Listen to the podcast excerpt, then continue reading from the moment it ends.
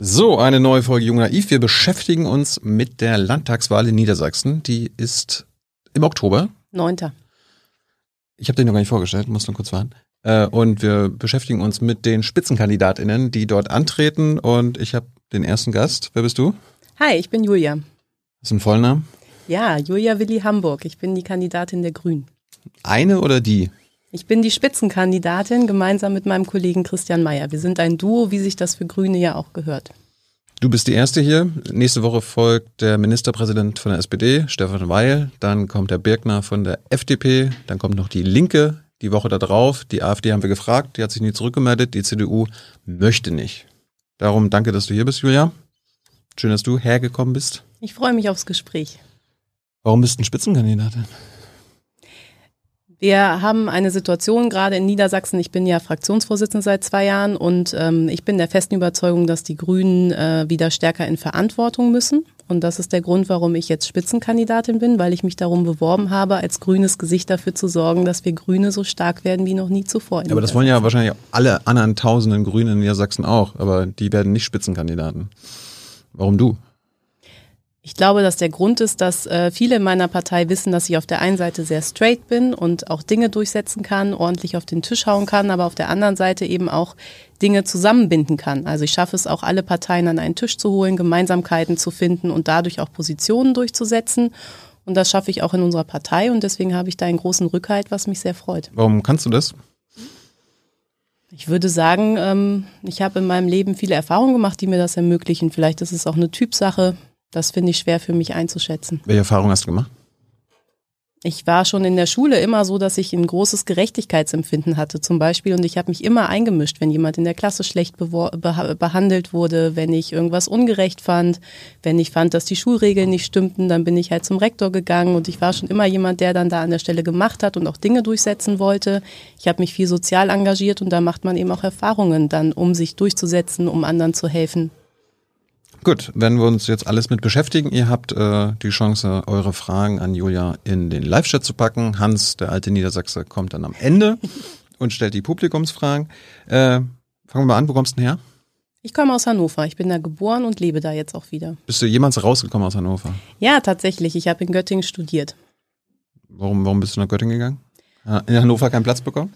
Na, ich, also ich habe relativ früh Abi gemacht und bin danach dann direkt zum Studium gegangen. Ich bin da gerade 18 geworden und fand das Gefühl ganz nett, dass ich in eine andere Stadt gehe, aber dass ich nicht so weit weg bin von zu Hause damals. Mhm. Und Göttingen hat total viel geboten, obwohl es eine relativ kleine Stadt war. Und auch das fand ich ganz angenehm, um dann das erste Mal alleine zu leben, sich da gut orientieren zu können und trotzdem viel erleben zu können. Gut, du kommst aus Hannover. Was, äh, was haben deine Eltern gemacht? Was machen die? Mein Vater ist Lehrer und meine Mutter war Arzthelferin. Und du wolltest weder Lehrerin werden noch Arzthelferin? Ah doch, ich habe eine ganze Zeit lang überlegt, ob ich Lehrerin werden möchte und habe mich dann aber dagegen entschieden und dann auf Magister angefangen zu studieren. Was hast du studiert? Ich habe ähm, erst angefangen Politik, äh, nein, ich habe erst angefangen Deutsch und Musikwissenschaften zu studieren und habe später dann ähm, Deutsch und Philosophie und Politikwissenschaften studiert. Warum hast du dich dafür entschieden? Ich habe damals erst Musikwissenschaften gewählt, weil ich sehr gerne musiziere, weil ich das total spannend fand und habe dann beim Musikwissenschaftsstudium gemerkt, dass diese Theorie dahinter einem auch ganz schön viel kaputt machen kann, wenn man gerne Musik hört, Aha. weil man dann plötzlich alles analysiert. Und das hat mich dann äh, irre gemacht, dass ich immer die Musik analysieren musste. Und dann äh, habe ich einen Professor von der Uni Göttingen äh, getroffen, Franz Walter, und der hat mir sehr nahegelegt, Politikwissenschaften zu studieren. Und deswegen habe ich dann gewechselt. Musik, also du hast auch Musik gemacht? Genau, ich habe Klavier gespielt, eine ja. Zeit lang Panflöte, ein bisschen selbst Gitarre beigebracht. Das war schon ein großer Teil meines Lebens. Die letzte Folge am Montag war Carlo Mansala hier, der, der ist auch Gitarrenspieler. Ah ja. Geht jetzt immer wieder hier um Musik. Äh, spielst du immer noch Musik? Also Wenn spielst du deine eigene Musik bei den Wahlkampfauftritten zum Beispiel? Nee, das mache ich nicht. Das finde ich auch anbiedernd, ehrlich gesagt. Also ich äh, mache lieber Musik für mich in meinen vier Wänden oder mit Freunden zusammen. Das ist nicht so meins, damit auf die Bühne zu gehen. Anders übrigens als mein Vater, der ist Musiker tatsächlich, auch im Nebenberuf. Ah ja. Hey Leute, der heutige Supporter dieser Sendung ist ihr alle. Und ihr alle seid die beste Unterstützung für unabhängigen, kommerzfreien Politikjournalismus auf dem Publikumsmarkt. Und darum bin ich ein Fan davon. Also ein Fan von euch. Macht weiter so. Per PayPal oder Überweisung. Danke dafür und jetzt geht's weiter. Gut, dann hast du gewechselt zu Politikwissenschaften. Warum hat dich das interessiert? Das war eine Zeit damals, als ähm, Gerhard Schröder die Vertrauensfrage gestellt hat. Ähm, das darf oh. man ja heute fast schon nicht mehr erzählen, aber 2005 und äh, Rot-Grün hatte aus meiner Sicht extrem viel bewegt, gerade in den Fragen Gleichberechtigung, Gleichstellung von ähm, LGBTIQ, die ganze Frage, ne, wie sieht man die Gesellschaft? Agenda 2010. Ja gut, es gab Teile, die waren uncool, das kann man glaube ich so sagen. Ähm, aber trotzdem gab es im Vergleich zu der Ära Kohl, die vorher war, und zu dem, was meiner Meinung nach blühte, wenn es einen Regierungswechsel gibt, und eigentlich habe ich auch recht bekommen, es war keine so coole Zeit danach, äh, gute Gründe, da sich stärker mit Politik auseinanderzusetzen. Und ähm, genau, damals hat er die Vertrauensfrage gestellt und ich habe gedacht, das kann ich nicht zulassen. Ich muss mich jetzt irgendwie auch politisch engagieren und mit Politik viel mehr beschäftigen. Und dann habe ich, wie gesagt, Franz Walter getroffen, der ist Professor gewesen an der Uni in Göttingen und der hat mir beschrieben, was da so passiert und das fand ich dann total spannend und dann habe ich gewechselt und habe mich auch sehr viel politisch engagiert. Was hast du denn durch das Studium über die Politik gelernt? Ehrlich gesagt, wenn du mich so fragst, ich würde heute niemandem mehr empfehlen, Politikwissenschaften zu studieren, sondern eher sowas wie Soziologie, Sozialwissenschaften oder aber auch vielleicht Gender Studies oder Volkswirtschaft oder aber auch Jura. Das sind eigentlich ähm, Bereiche, die viel, viel praktischer sind, wenn man Politik machen will. Das habe ich mittlerweile gelernt. Du hast ein unnützes Studium gemacht. Nein, unnütz ist es nicht, aber es ist halt, also man lernt ja die Wissenschaft, wie Politik funktioniert. Man lernt ja nicht, wie man Politik macht oder wie man bestimmte politische Phänomene erklärt, sondern man beschreibt Politik. Ich habe zum Beispiel beschrieben in einem Seminar, warum ähm, sich die französischen und die deutschen Beziehungen immer dann am besten verstanden haben, wenn die eine Seite sozialdemokratisch und die andere konservativ regiert war. Dann waren die Beziehungen immer am besten. So, ne, und das ist total spannend, wenn man darüber Bücher schreiben will, wenn man das beobachten will, wenn man Journalist sein will. Aber es ist, ähm, also mir persönlich war es dann am Ende doch ein bisschen wenig lebenspraktisch, wenn ich das so sagen darf. Gibt in Berlin mal den, den Witz, also äh, wer Politikwissenschaften studiert, wird am Ende Mitarbeiter von einem Politiker. Das ist böse, aber wahrscheinlich in vielen Fällen nicht falsch. Hast, hast du ähm, nebenbei gejobbt während des Studiums? Ja, immer. Ich habe schon mit 14 angefangen zu jobben. Damals habe ich in einem Spielzeugladen gearbeitet. Das habe ich bis zum Abi gemacht und danach habe ich gekellnert, um auch um mein Studium zu finanzieren.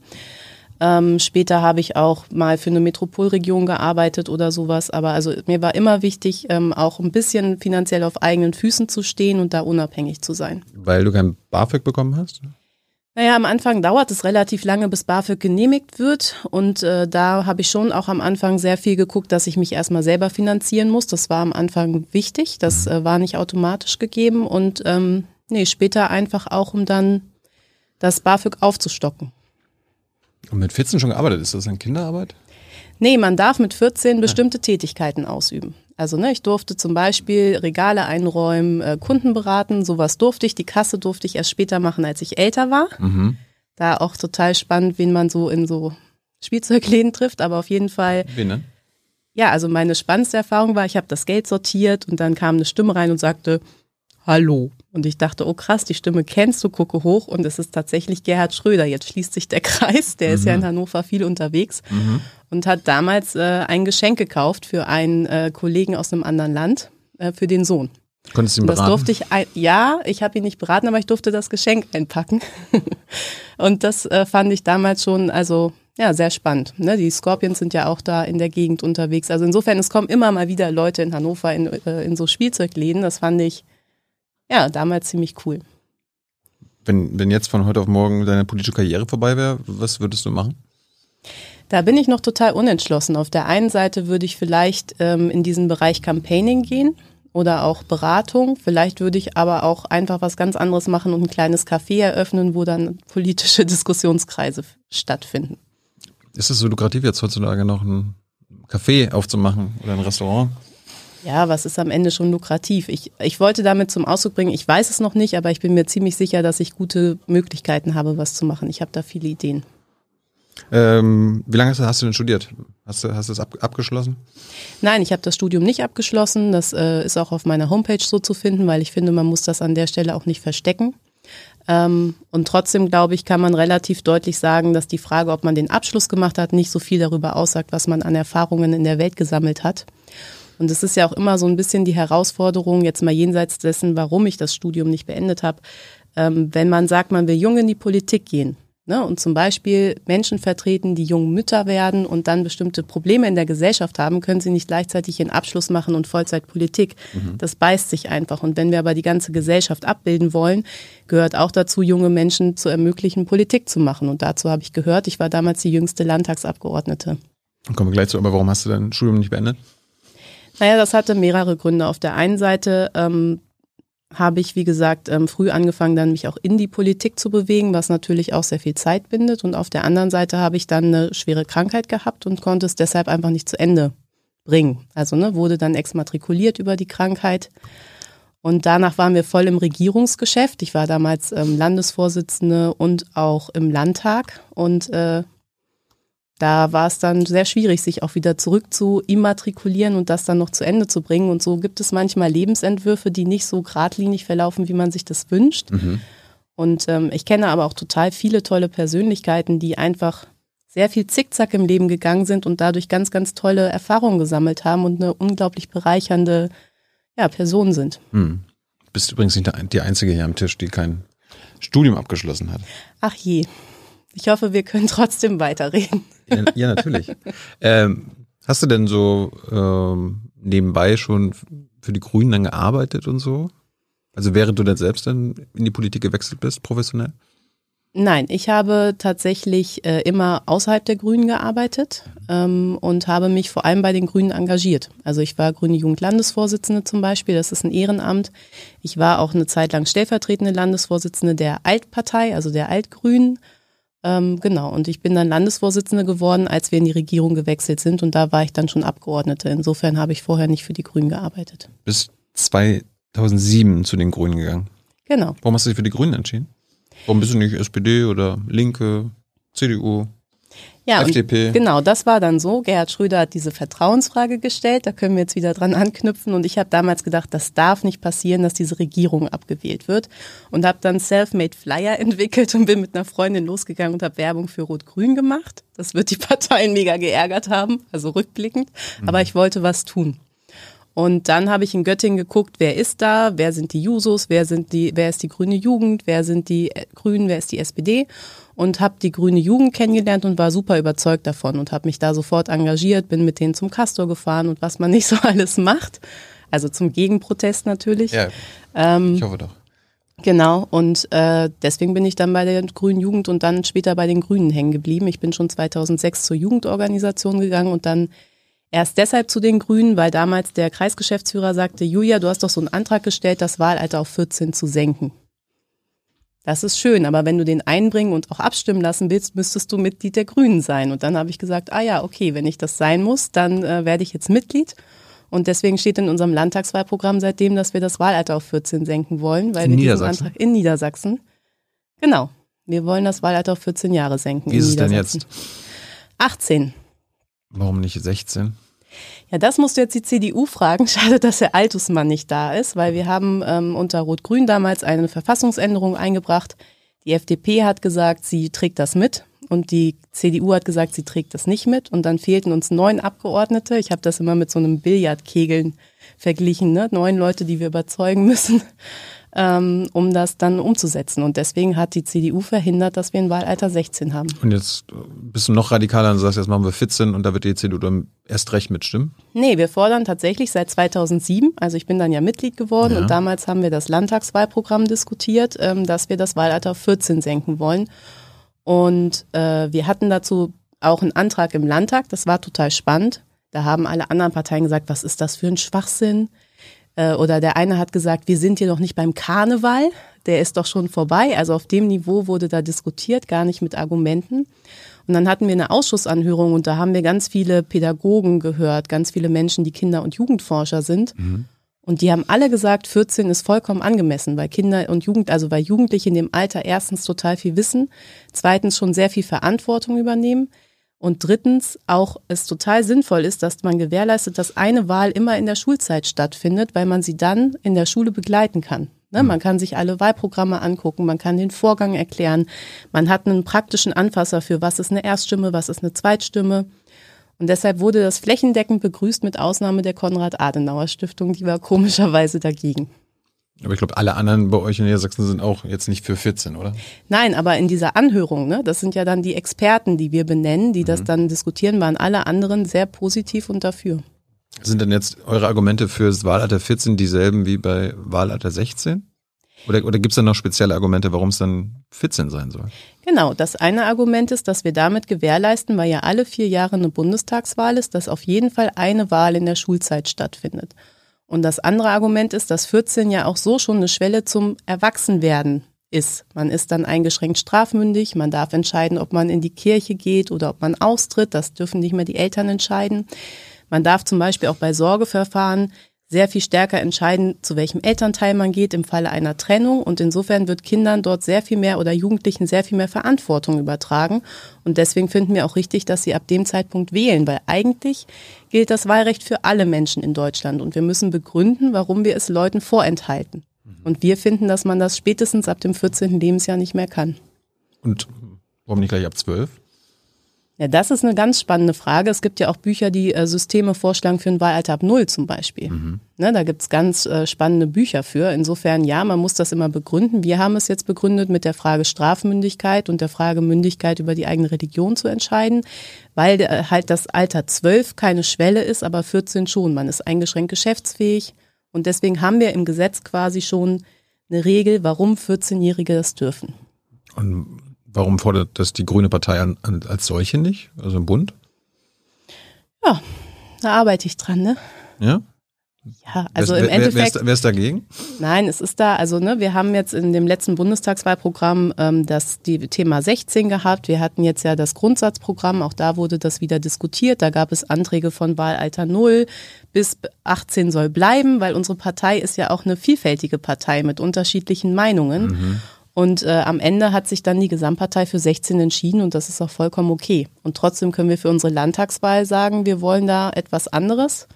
Und das kann dann ja auch eine Ausstrahlkraft äh, in andere Länder haben. Du kämpfst aber weiterhin für 14. Ich finde nach wie vor richtig, auch junge Menschen an Wahlen zu beteiligen. Wenn es jetzt 14 wäre, wie viele tausend Leute würden jetzt mehr mitstimmen können in Niedersachsen? Oh, das kann ich dir nicht sagen. Das müssten wir jetzt in einer Art Faktencheck nachliefern. Wie, viele Einwohner ich, hat denn Niedersachsen eigentlich? Acht Millionen. Und 21 Prozent sind unter 18. Das kann ich dir sagen, aber mehr kann ich dir nicht 21 Prozent, das ist mhm, ziemlich viel. Das ist ein Fünftel, ja. Ah. Ähm, also 2007 bist du bei den Grünen äh, gelandet. Und wann, wie lange hat es denn gedauert, bis du dann im Landtag warst? Sechs Jahre. 2013 war die Landtagswahl. Also musstest du sechs Jahre Klinken putzen und andere Nein, überzeugen? Das läuft ja bei den Grünen nicht so, dass man da ähm, Klinken putzt, aber natürlich. Eine Seilschaften und so muss man auch schon machen, ne? Netzwerk knüpfen. Bist du eigentlich ein Reale oder eine? Ich zähle zu den Linken in der Partei. Warum? Weil, ähm, weil ich, also. Das letzte Einhorn, ne? Nein, in Niedersachsen tatsächlich nicht. Äh, da sind relativ viele Menschen, die dem äh, linken Flügel angehören. Aber ehrlich gesagt, also ich habe damals sehr intensiv verfolgt, von 2008 bis 2011 hat die Partei ja extrem viele Debatten geführt, also auch Richtungsdebatten, gerade in der Frage, wie gehen wir mit Agenda 2010 um und so weiter.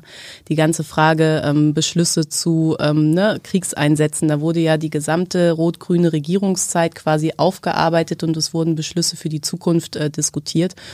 Und da gehörte ich schon eher zu denen, die gesagt haben, wir müssen mit der Agenda 2010 stärker brechen, wir dürfen ähm, Sozialleistungen nicht sanktionieren, all diese Fragen. Und da hat die Partei mittlerweile sehr gute Beschlüsse gefällt.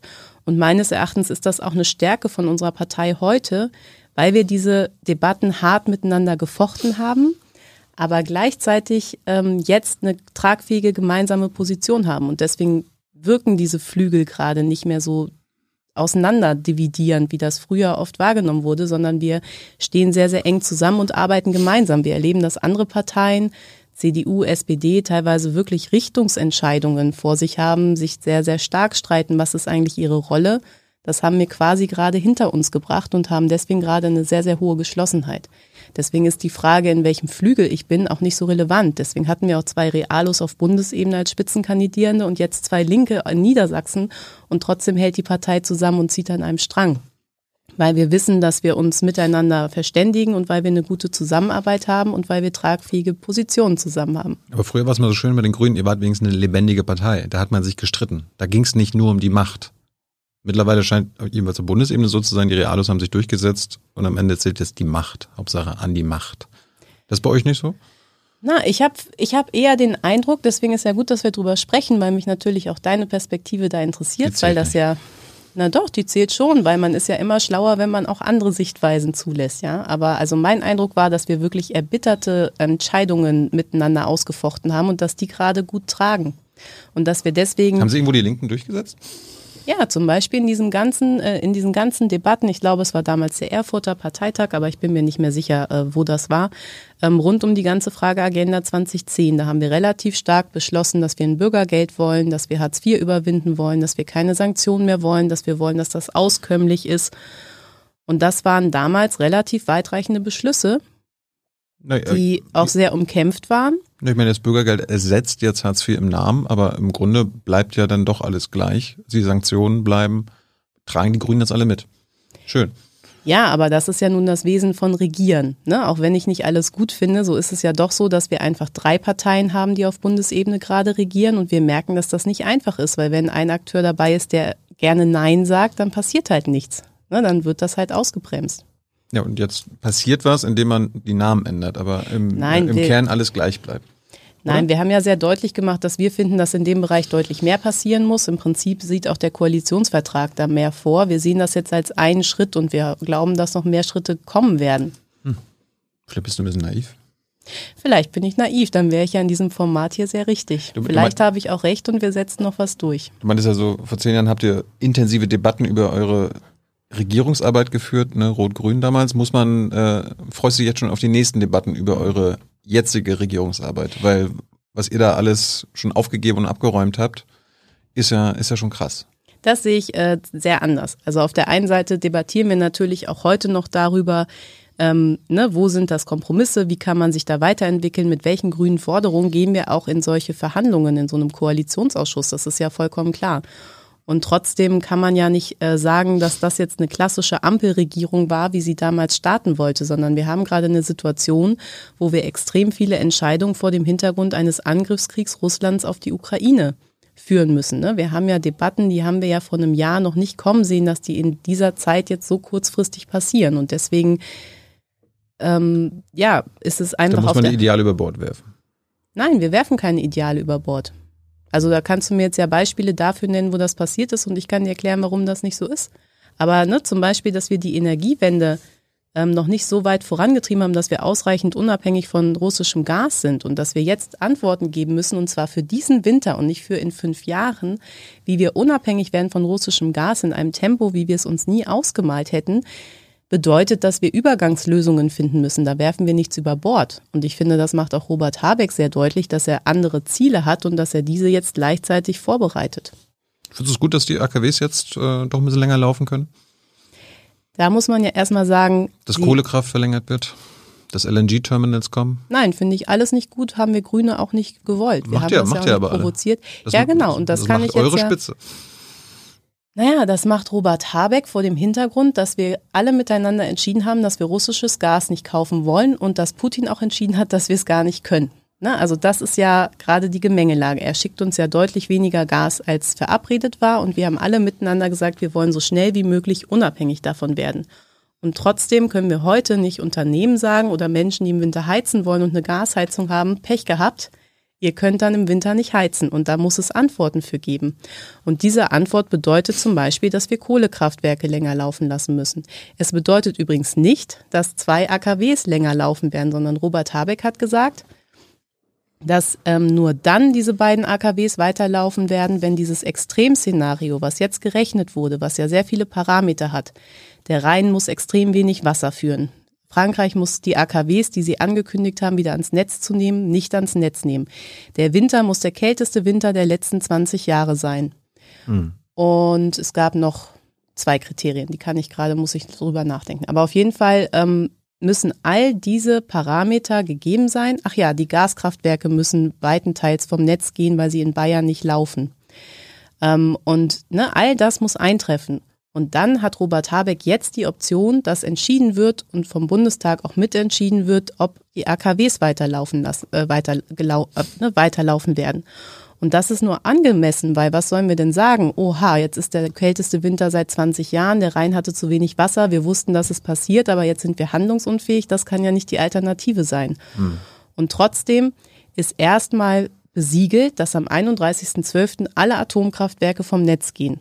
Und es gibt zwei Atomkraftwerke, wo entschieden werden kann vom Bundestag, dass diese am Netz bleiben, weil wir eine Extremsituation haben und Blackouts verhindern wollen. Und das finde ich angemessen. Aber cool finde ich es deshalb nicht. Und ich finde auch nicht, also ne, wir haben es uns nicht gewünscht. Aber wir haben auch nicht die Energiewende in den letzten 16 Jahren verschlafen. Und wir müssen mit dem handeln, was wir gerade vorfinden. Das ist ja auch in anderen Bereichen so. Ja, ja? Ich meine, Energiewende ist ja, nicht, ist ja nicht nur die Bundesregierung beteiligt, sondern auch die Landesregierung. Da gibt es auch einige grüne Regierungsbeteiligungen, die auch jahrelang verschlafen haben, verschleppt haben. Brauchen wir nur nach den Süden gucken, Baden-Württemberg. Das ist ganz traurig. Dann weiß man nicht, dass die Grünen wirklich an, Macht, an der Macht sind. Wenn man sich die Energiewende dort anguckt. Naja, das allergrößte... Ihr wart ja in Niedersachsen, glaube ich, auch an der Macht. genau, wir...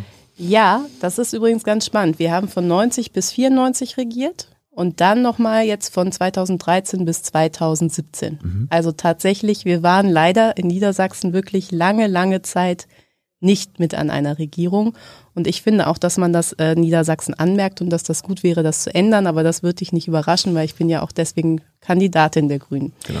Ähm, ja, also das größte Problem hat ja Bayern, das kann man ja vielleicht auch schon mal festhalten, aber ja, auch ähm, Süd, äh, auch Baden-Württemberg hat da ein Problem. Umgekehrt hat Baden-Württemberg schon viele Dinge auf den Weg gebracht, von denen ich mir wünschte, dass Niedersachsen sie gemacht hat. Also zum Beispiel gibt es da eine Solardachpflicht für alle Dächer, die gibt es in Niedersachsen nicht und die wird auch nicht so schnell kommen. Also sie haben auch schon einen Ausbau massiv vorangetrieben. Ich kann dir ehrlich gesagt auch nicht sagen, woran es in Baden-Württemberg scheitert und in welchen Regionen. Man muss da ja auch sehen, dass äh, vielfach die Landkreise entscheiden, ob und wie Windkraft passiert. Das wollen wir in Niedersachsen übrigens auch ändern. Wir wollen, dass künftig der, also dass künftig die Landesregierung den Ausbau der erneuerbaren Energien, also vor allem der Windkraft plant. Weil Landkreise, die haben vielfach sehr wenig Planerinnen und Planer und die machen dann nicht nur den Ausbau erneuerbarer Energien, sondern die machen auch noch Straßenbau, Radverkehrbau. Alles, was gebaut und geplant wird, ist in deren Verantwortung. Und das ist eine riesige Überforderung. Deswegen gibt es häufig auch Klagen gegen Windkraftanlagen, weil es Fehler gibt bei der Planung. Und da wollen wir auf Landesebene ein Team einsetzen, was sich nur mit Windkraft beschäftigt und was die Kommunen dabei unterstützt, dass das richtig läuft und dass wir dann nicht mehr diese Klagen haben und dass wir schneller werden. Weil natürlich, wenn ein Mensch immer wieder Windkraftanlagen plant, ist er da schneller und besser und kennt die Fallstricke. Wenn er das nur einmal macht, muss er sich einarbeiten, es dauert ewig und es passieren Fehler. Mhm. Und deswegen wollen wir das stärker auf die Landesebene ziehen. Und keine Ahnung, ob Baden-Württemberg sowas auch diskutiert, aber da spielt halt immer auch die Frage ne, eine Rolle, wie machen das die Landkreise selbst? Und da gibt es auch nicht so viele Hauptverwaltungsbeamten in Baden-Württemberg, die Grüne sind. Da könnte Baden-Württemberg mal drüber nachdenken, das zu ändern. In Niedersachsen sind wir da schon auf einem ganz guten Weg. Ähm, zurück zu der Energie, der Energiepreisen. Inflation ist massiv, es drohen soziale Unruhen. Die Leute, es, es beginnt ja schon, dass die Leute auf die Straße gehen. Äh, wann kommt der Punkt, wann du mit den Leuten auf die Straße gehst und zum Beispiel gegen die Bundesregierung protestierst? Ich äh, werde, glaube ich, nicht mit auf die Straße gehen, einfach weil ähm, hm. mein Eindruck ist, also auf der einen Seite versucht die Bundesregierung gerade viel zu machen, um diese Preissteigerungen einzudämmen. Ich hoffe sehr, dass das auch dann die Wirkung entfaltet, die wir uns gerade erhoffen. Und auf der anderen Seite haben die Grünen deutlich gemacht, dass ihrer Meinung nach gerade im Bereich von Menschen, die Sozialleistungen beziehen, noch einmal deutlich mehr passieren muss, als jetzt beschlossen. Und ähm, darum geht man ja auf die Straße, damit mehr passiert. Genau, aber viele Leute gehen jetzt auf die Straße und sagen, beendet diesen Krieg. Oder also, ne, sagt mal bitte hier Russland, äh, nimm die Ukraine und dann haben wir diesen Streit nicht mehr. Oder nehmt Nord Stream 2 wieder an die, an die, ähm, also das sind zumindest die Leute, die ich gerade treffe, die auf die Straße gehen, sagen wir es mal so. Mhm. Ähm, wenn es darum ginge, jetzt, dass es eine Demo gäbe, erhöht die Sozialleistung, und das wird angeführt auch von Sozialverbänden, dann gehe ich vielleicht auch mit auf die Straße. Genau, die gibt's. Es gibt genug ist genug. Es gibt von verschiedenen Seiten jetzt genau diese Sozialproteste. Ja, die sind auch total richtig. Aber da, da gehst du nicht mit auf die Straße, weil die protestieren ja gegen die Bundesregierung. Ja, ich wüsste nicht, dass in meiner Region eine solche Demo war, aber wenn, dann würde ich da vorbeigehen. Ich würde mit den Leuten sprechen, ich würde hören, was sie wollen, ich würde da auch durchaus Gesicht zeigen. Da habe ich überhaupt keine Probleme mit, weil es ja auch total wichtig ist, miteinander ins Gespräch zu kommen. Und weil wir natürlich auch wissen, dass mehr passieren muss. Wir haben in Niedersachsen als Grüne, und da muss man jetzt ja sagen, wir sind Opposition. Ne, das ist immer wichtig, die Rollen da auch klar zu haben, weil ich oft gefragt werde, Julia, warum machst du denn nichts? Warum stehst du jetzt an diesem Stand und warum setzt du nicht mal was um? Ich kann halt nur gute Ideen in den Landtag einbringen und dann zugucken, wie andere sie ablehnen oder hoffen, dass sie übernommen werden. Mhm. Und wir haben gefordert, ja, weil das bei Corona so war, lass mich das kurz einmal ausführen, weil das bei Corona auch so war. Da hat der Bund äh, äh, Pakete auf den Weg gebracht und es gab Lücken, weil der ne, Bund nicht alles regeln kann. Und das Land hat die Lücken gefüllt. Und unserer Meinung nach muss das diesen Winter genauso sein. Der Bund macht Entlastungspakete und das Land nimmt mit einem Sondervermögen auch Geld, auf, äh, Geld in die Hand und macht gezielt dort Entlastung, wo der Bund Lücken lässt. Ne, zum Beispiel bei zu hohen Gas, äh, bei zu hohen Heizkosten. Ähm, da hat Hannover jetzt ein Projekt auf den Weg gebracht, ähm, dass Menschen, die sich das nicht leisten können, von, der, von den Stadtwerken das Geld erlassen bekommen. Und dann wird ihnen keine Heizrechnung gestellt für diesen Winter. Sowas flächendeckend voranzutreiben und mit ausreichend Geld zu hinterlegen oder Unternehmen, die massiv von Energiekosten ähm, betroffen sind, die massiv zu unterstützen oder aber auch Vermietern zu ermöglichen, Gasheizung noch auszubauen, da wo das geht. Man muss ja sagen, wir werden das nicht flächendeckend schaffen, aber da wo das geht und ihnen dafür das Geld zu geben, damit die die Investition nicht auf die Mieter umlegen, ne? weil dann haben die am Ende höhere Mieten. Das können wir ja nicht wollen. Und mhm. sowas wollen wir umsetzen mit einem Sondervermögen, um als Land auch etwas dazu beizutragen. Wird im September übrigens abgestimmt. Ich bin sehr, sehr gespannt, wie die Regierung reagiert. Vor der Wahl. Ja, das Interessante ist, äh, der Ministerpräsident, der hier ja auch nächste Woche ähm, sitzt, hat einen solchen Härtefallfonds angekündigt mit viel zu wenig Geld. Aber das ist eine andere Frage. Will ihn aber nicht mehr im September abstimmen, sondern erst nach der Wahl. Und wenn wir aber erst nach der Wahl abstimmen, dann konstituiert sich der Landtag im November dann gibt es eine neue Regierung, dann gibt es neue Häuserchefs und die müssen diese, ne, diese Haushalte erstmal schreiben. Mhm. Dann haben wir Februar oder März, bis wir sowas beschließen. Und das ist natürlich absurd, weil dann ist ja dieser Winter schon so gut wie vorbei. Und deswegen, ja, das muss im September passieren. Das hätte schon, das erste Mal haben wir das im Mai beantragt. Ja, also das ist nicht jetzt so, dass wir uns das kurz vor der Wahl überlegt haben. Mhm. Und man hätte den Sommer jetzt nutzen müssen, um Vorsorge zu betreiben, auch als Land. Und man kann da nicht immer nur nach Berlin schauen. Was ist denn jetzt aus deiner Sicht die wichtigste Maßnahme, die ihr in Niedersachsen umsetzen könnt, damit es jetzt nicht zu sozialen Unruhen kommt, damit die, die Ärmsten und Schwächsten quasi gut über den Winter kommen? Ich finde dieses Hannover-Modell, dass man die Heizkosten erlässt, da wo wirklich Not ist, ähm, total sinnvoll. Was mit Stromkosten? Genau, Energiekosten, Entschuldigung, ich habe so. das nicht, also Energiekosten. Mhm. Ne, es geht um Energiekosten. Die werden dann erlassen oder reduziert oder erstmal ausgesetzt und ich glaube, das ist vollkommen richtig, das kann man befördern. Ja, aber ausgesetzt heißt ja, man muss sie dann doch irgendwann nochmal bezahlen. Ja, ich habe so verstanden, dass sie erlassen werden. Dann übernimmt der Staat das? Genau, das, ah, genau, in der City erlässt das und gibt einen Anteil, ähm, also so heißt, heißen die Stadtwerke in Hannover. Und ähm, das ist ein Beitrag, den auch Inner City äh, leistet und die Stadt ähm, stellt Personal zur Verfügung, um diese Anträge zu überprüfen. Und die Idee von Stefan Weil, und die finde ich richtig, ist, dass man ähm, als Land dann einen Zuschuss an die Stadtwerke gibt, weil die ja auch nicht unendlich Geld haben, damit die nicht finanziell dadurch in Not geraten. Mhm. Aber darüber hinaus, wie gesagt, glaube ich, muss man die Vermieter fördern beim Umbau von Gasheizungen, damit wir da auch einfach eine Unabhängigkeit haben. Und wir müssen einen Rettungsschirm für Landes- und kommunale Einrichtungen auf den Weg bringen, weil das der Bund derzeit auch nicht leistet weil beispielsweise Universitäten oder aber auch Altenpflegeheime oder auch die vielen sozialen Einrichtungen, die ja Menschen unterstützen, die jetzt in Not geraten, sind auch betroffen von diesen Energiepreissteigerungen und haben in ihrem Budget keine Rücklagen, um das stemmen zu können. Ja. Und da brauchen wir einen Rettungsschirm. Und das kann das Land tun und damit die Infrastruktur sichern und diesen Einrichtungen, die viel Gutes tun werden in den nächsten Monaten mit viel persönlichem Einsatz, dann von diesen Sorgen zu entlasten.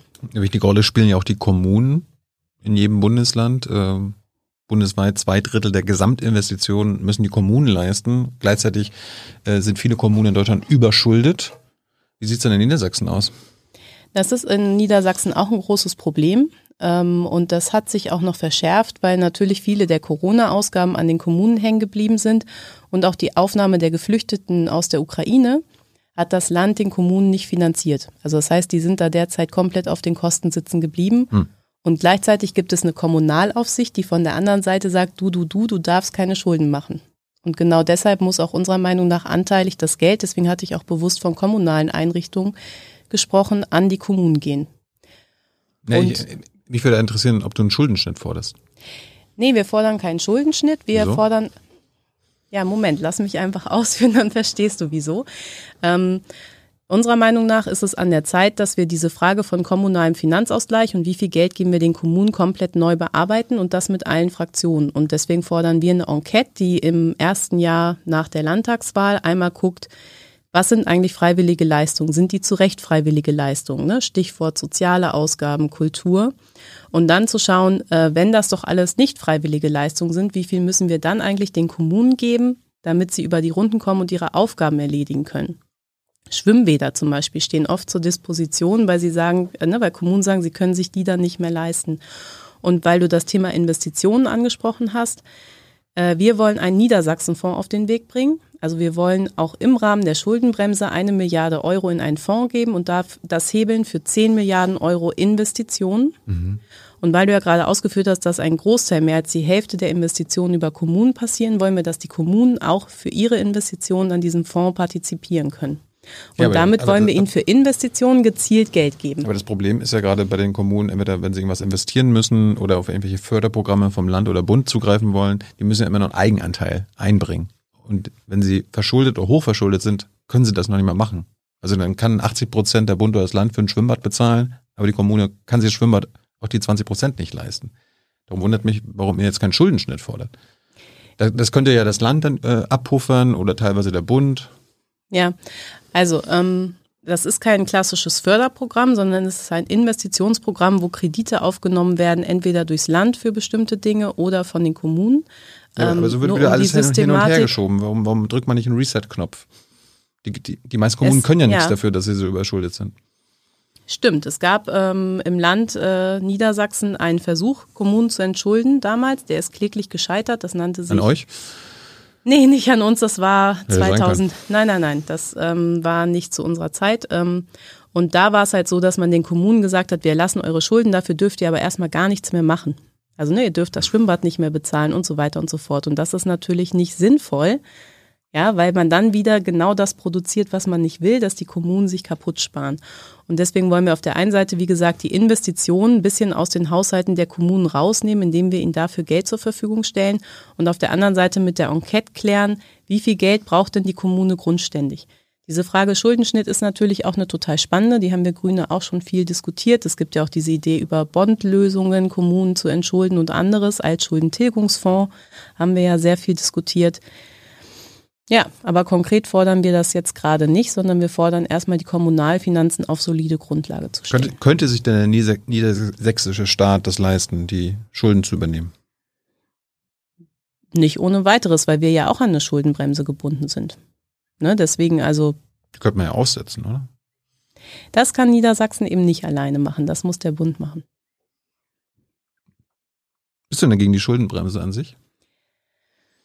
Ach ja, also die Schuldenbremse ist jetzt nicht mein Baby. Ich hätte sie so nicht eingeführt. Ich finde im Prinzip natürlich solides Haushalten ähm, wichtig. Und interessanterweise ist die Schuldenbremse ja eigentlich eine Steuersenkungsgeschenkebremse gewesen. Ja, also es gab ja immer diese Idee, dass die CDU gesagt hat, die FDP gesagt hat, wir schenken euch Steuersenkung, wenn ihr uns wählt.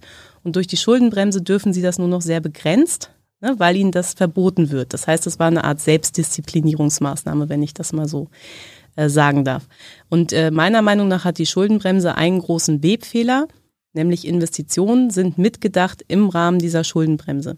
Und das heißt, wenn ich investiere, dann ähm, habe ich die Situation, dass ich eigentlich Werte schaffe. Das bildet aber der Haushalt nicht ab und das erkennt die Schuldenbremse nicht an. Mhm. Wenn ich nicht investiere, verlieren ja meine Gebäude an Wert. Also ne, wenn ich ein Haus habe und das verfallen lasse, dann ist es vielleicht mal 750.000, äh, ja, doch 750.000 wert. Mhm. Irgendwann ist es 500.000 wert, irgendwann ist es 250.000 wert. Und das berücksichtigt die Schuldenbremse nicht. Das heißt, derzeit macht Niedersachsen mit diesem CDU-Finanzminister, den wir haben, jedes Jahr neue Schulden, weil er seinen Bestand nicht saniert. Und gleichzeitig investiert er nicht in die Zukunft, was auch künftig teuer wird. Und die Schuldenbremse kennt aber dieses Investitionssystem nicht. Ja, und deswegen ist da meiner Meinung nach ein Fehler, weil man eigentlich Zukunftsinvestitionen ausnehmen müsste von der Schuldenbremse. Und meiner Meinung ja. nach. Wenn das die Logik ist, dann müsstest du ja eigentlich Gegnerin der Schuldenbremse sein, weil bevor es die Schuldenbremse gab, war das ja die Regel. Richtig, und deswegen finde ich, hat sie da einen Webfehler. Und deswegen wollen wir ja auch diesen warum, Investitionsfonds. Warum sagst, warum, sagst, warum sagst, du nicht, du bist denn gegen die Schuldenbremse? Also du hast scheinst allgemein ein Problem damit zu haben, mit Ja oder Nein irgendwas beantworten zu können, sondern ein bisschen. Nein, ich finde schon richtig, dass wir uns in bestimmten Fragen auch disziplinieren und sagen, wie gesagt, wir machen jetzt nicht einfach, weil es beim Wähler oder bei der Wählerin gut ankommt, Steuergeschenke zum Beispiel. Ja, aber eine und Schuldenbremse ist ja quasi eine politische Zwangsjacke. Du bist nicht gegen die, grundsätzlich gegen diese Zwangsjacke, in die man sich steckt. Weil man Nee, ich bin dafür, dass man das so reformiert, dass man Investitionen tätigen kann.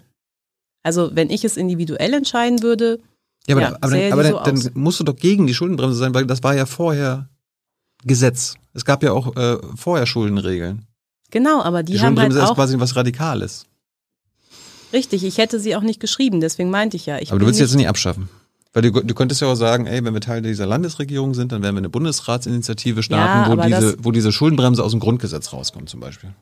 Und uns nicht mehr in den Investitionen und den ganzen Klimavorhaben und so weiter behindert. Wir müssen eine Menge Geld investieren ja, und das behindert uns. Tilo, es bringt ja nichts, wenn ich sage, ich möchte die Schuldenbremse abschaffen, wenn ich weiß, dass es gar keine Mehrheit dafür gibt, die Schuldenbremse abzuschaffen. Das ist aber Politik, oder? Dass man sich dafür einsetzt und jahrelang dann. Ja, äh aber das Wesen von Politik ist auch nicht, dass ich meinen Kopf zehn Jahre gegen die Wand renne und irgendwann die bin, die nie was durchsetzt, sondern auch Lösungen zu finden, wie es dann im Rahmen dessen geht, was funktioniert. Und deswegen führe ich lieber Debatten darüber, Investitionen rauszunehmen aus der Schuldenbremse, weil ich das für viel realistischer halte, dass das passiert. Oder aber zum Beispiel. Das wäre ja der Zwischenschritt. Du kannst sagen, grundsätzlich bin ich gegen diese Schuldenbremse, weil sie unserem Land schadet. Ja, sie schadet. In der Form, wie sie ist, schadet sie unserem Land. Aber trotzdem willst du sie nicht abschaffen. Ich kann sie nicht abschaffen. Ja, aber du könntest ja sagen, wenn wir in dieser Landesregierung sind, dann werden wir dafür sorgen, äh, beziehungsweise alles tun, was wichtig ist, weil, also der Ministerpräsident ist ja auch gegen Schuldenbremse plötzlich.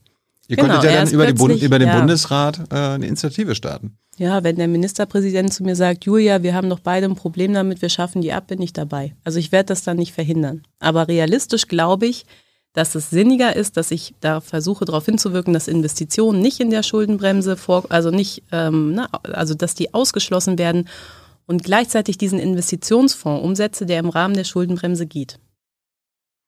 Ich habe zum Beispiel auch, wir haben sehr dagegen gestritten, dass die Schuldenbremse in Niedersachsen von SPD und CDU in die Verfassung geschrieben werden, weil wir können sie nur mit einer Zweidrittelmehrheit ändern. Mhm. Das ist absurd, weil das heißt, die CDU wird immer verhindern können, dass SPD und Grüne diese Schuldenbremse so anpassen, dass Investitionen gehen. Ein riesiger Fehler. Also da war ich zum Beispiel massiv dagegen. Werdet ihr dafür sorgen, dass ihr einen Antrag macht, äh, dass die Schuldenbremse aus eurer Verfassung wieder rauskommt? Oder sagst du da, wieder, ah, wir haben wir keine Erfolgschancen, das lassen wir gleich mal wieder sein? Nö, ich wette, wir werden über das Thema, wie gehen wir mit dieser verkorksten Schuldenbremse umreden. Also wenn es nach mir geht, ich würde sie sofort aus der Verfassung rausnehmen raus, ähm, und dann normalgesetzlich regeln. Nur nicht aus dem Grundgesetz. Du, das ist ja gar nicht meine Entscheidungsebene. Äh, ja, wenn, du, wenn du Teil einer Landesregierung bist, dann gehörst du zu dieser Entscheidungsebene, weil der Bundesrat dann zustimmen muss. Ja, wie gesagt, ich ähm, bin keine Freundin der Schuldenbremse, mhm. aber ich äh, sehe überhaupt keine Chancen, die Schuldenbremse aus dieser Bundesverfassung rauszuschreiben in den nächsten Jahren und Jahrzehnten. Damit, dafür könnte man ja kämpfen, indem du sagst, dafür stehe ich und dafür werde ich kämpfen. Wofür stehst du denn? Wofür kämpfst du denn? Also wo, wo, wo gibt es Themen, wo du sagst, äh, e-, egal ob es da jetzt politische Mehrheiten aktuell gibt, äh, ich kämpfe ich dafür. Gibt es irgendwas? Klar, da gibt es natürlich eine Menge. Also Ne, zum Beispiel kämpfe ich für eine Wahlaltersenkung, auch wenn es keine, da, um den Kreis mal zu davor zu schließen, obwohl es dafür keine Mehrheit gibt. Und ähm, ich kämpfe zum Beispiel ein, auch dafür. Ein Nischen-Nischenthema. Gib mir mal die großen Ich wollte Sachen. nur den Schluss äh, zu dem Thema nochmal ziehen, weil das ja etwas ist, wo wir schon drüber geredet haben. Das stimmt. Ähm, ich kämpfe zum Beispiel dafür, dass wir massiv in Niedersachsen investieren und dass wir diesen Investitionsfonds machen. Das ist überhaupt nicht trivial, weil derzeit wird werden gerade mal vier Prozent des Landeshaushaltes in Niedersachsen überhaupt investiert. Das ist viel, viel zu wenig. Mhm. Ähm, ich kämpfe dafür, dass wir endlich den Umbruch unseres Industriestandortes aktiv gestalten und nicht nur immer Gesprächskreise führen, sondern endlich auch mal einen wirklichen Plan entwickeln, wie man als Industriestandort klimaneutral wird. Ich kämpfe dafür, dass auch ländliche Räume künftig ähm, Bus- und Bahnverbindungen haben, die im Stundentakt fahren. Das ist so was ganz Lebenspraktisches. Ich kämpfe auch dafür übrigens, dass unsere Schulen endlich mehr Freiräume haben, auch gute Pädagogik anzubieten, im Sinne der Kinder. Das wird ihnen nämlich derzeit überhaupt nicht ermöglicht. Auch dafür haben wir leider noch keine Mehrheiten in Niedersachsen. So könnte ich stundenlang weitermachen. Und ich sage dir, ich kämpfe auch dafür, dass wir künftig trotz Schuldenbremse investieren können und dafür, dass diese Schuldenbremse sich deutlich ändert. Wollte ich nur erinnern, am Anfang hast du gesagt, du bist eine sehr straighte Kandidatin. In Sachen Schuldenbremse hört sich das nicht so an. Wie, wie Nein, ich habe dir das sehr deutlich erklärt. Ich bin keine Freundin der Schuldenbremse und ich glaube aber, wir können sie gerade nicht verändern. Das ist auch sehr straight. Weißt du, wie viele Politiker immer sagen, ah ja, ich finde das ja wie du und ich gucke mal, ob da was geht. Ja, warum sagst du das da beim, Wahl, warum sagst du beim Wahlalter dann nicht dasselbe? Ich bin eigentlich für 14, aber ich kämpfe jetzt für 16, weil 14 aussichtslos ist. Ich werde auch für 16 mitkämpfen. Also ne, auch da, das ist ja das Interessante. Wir werden ja mit der SPD wahrscheinlich kein Wahlalter 14 durchsetzen. Das werde ich in den Koalitionsverhandlungen oder mit der CDU ja schon mal gar nicht. Ich würde in Koalitionsverhandlungen natürlich sagen, wir fordern 14, aber ich werde dann doch nicht sagen, wir machen deswegen nicht 16. Das ist ja absurd. Ja, oder in der Verhandlung kannst du ja sagen, ich bin gegen die Schuldenbremse und dann verhandelt man vielleicht ein bisschen besser und kommt mehr raus. Wie, wie sieht es denn mit Armut in Niedersachsen aus? Ihr habt acht Millionen Menschen, wie viele leben davon in Armut? Ich kann dir die genaue Zahl nicht sagen, aber es ist ein sehr großer Teil. Was heißt das? Ja, bestimmt ein Fünftel. Jeder Fünfte. Also ja. 1,6 Millionen Menschen. Würde ich jetzt schätzen. Aber es ist wirklich eine gegriffene Zahl. Ich habe sie gerade nicht präsent. Und Kinderarmut? Ist ein großes Thema. Weil natürlich von diesen jeder Fünfte auch viele Kinder dabei sind. Das sind ja vielfach Familien. Ne? Also alleinerziehende Mutter sein ist ein Armutsrisiko. Ja, aber wie, wie viel, von wie vielen Menschen reden wir denn da? Ja, kann ich dir nicht seriös sagen, deswegen kann ich dir da keine Antwort Ja, aber euer Wahlprogramm geht doch äh, viel um soziale Maßnahmen. Du hast selber gesagt, Sozialleistungen kürzen. Ihr müsst ja wissen, wie viele Menschen das bei euch betrifft. Das wissen wir auch, aber ich kann es dir gerade trotzdem nicht sagen. Ist es denn mit der Armut schlimmer geworden in den letzten Jahren? Das hat deutlich zugenommen und das wird auch diesen Winter weiter zunehmen. Könnt ihr was dagegen tun?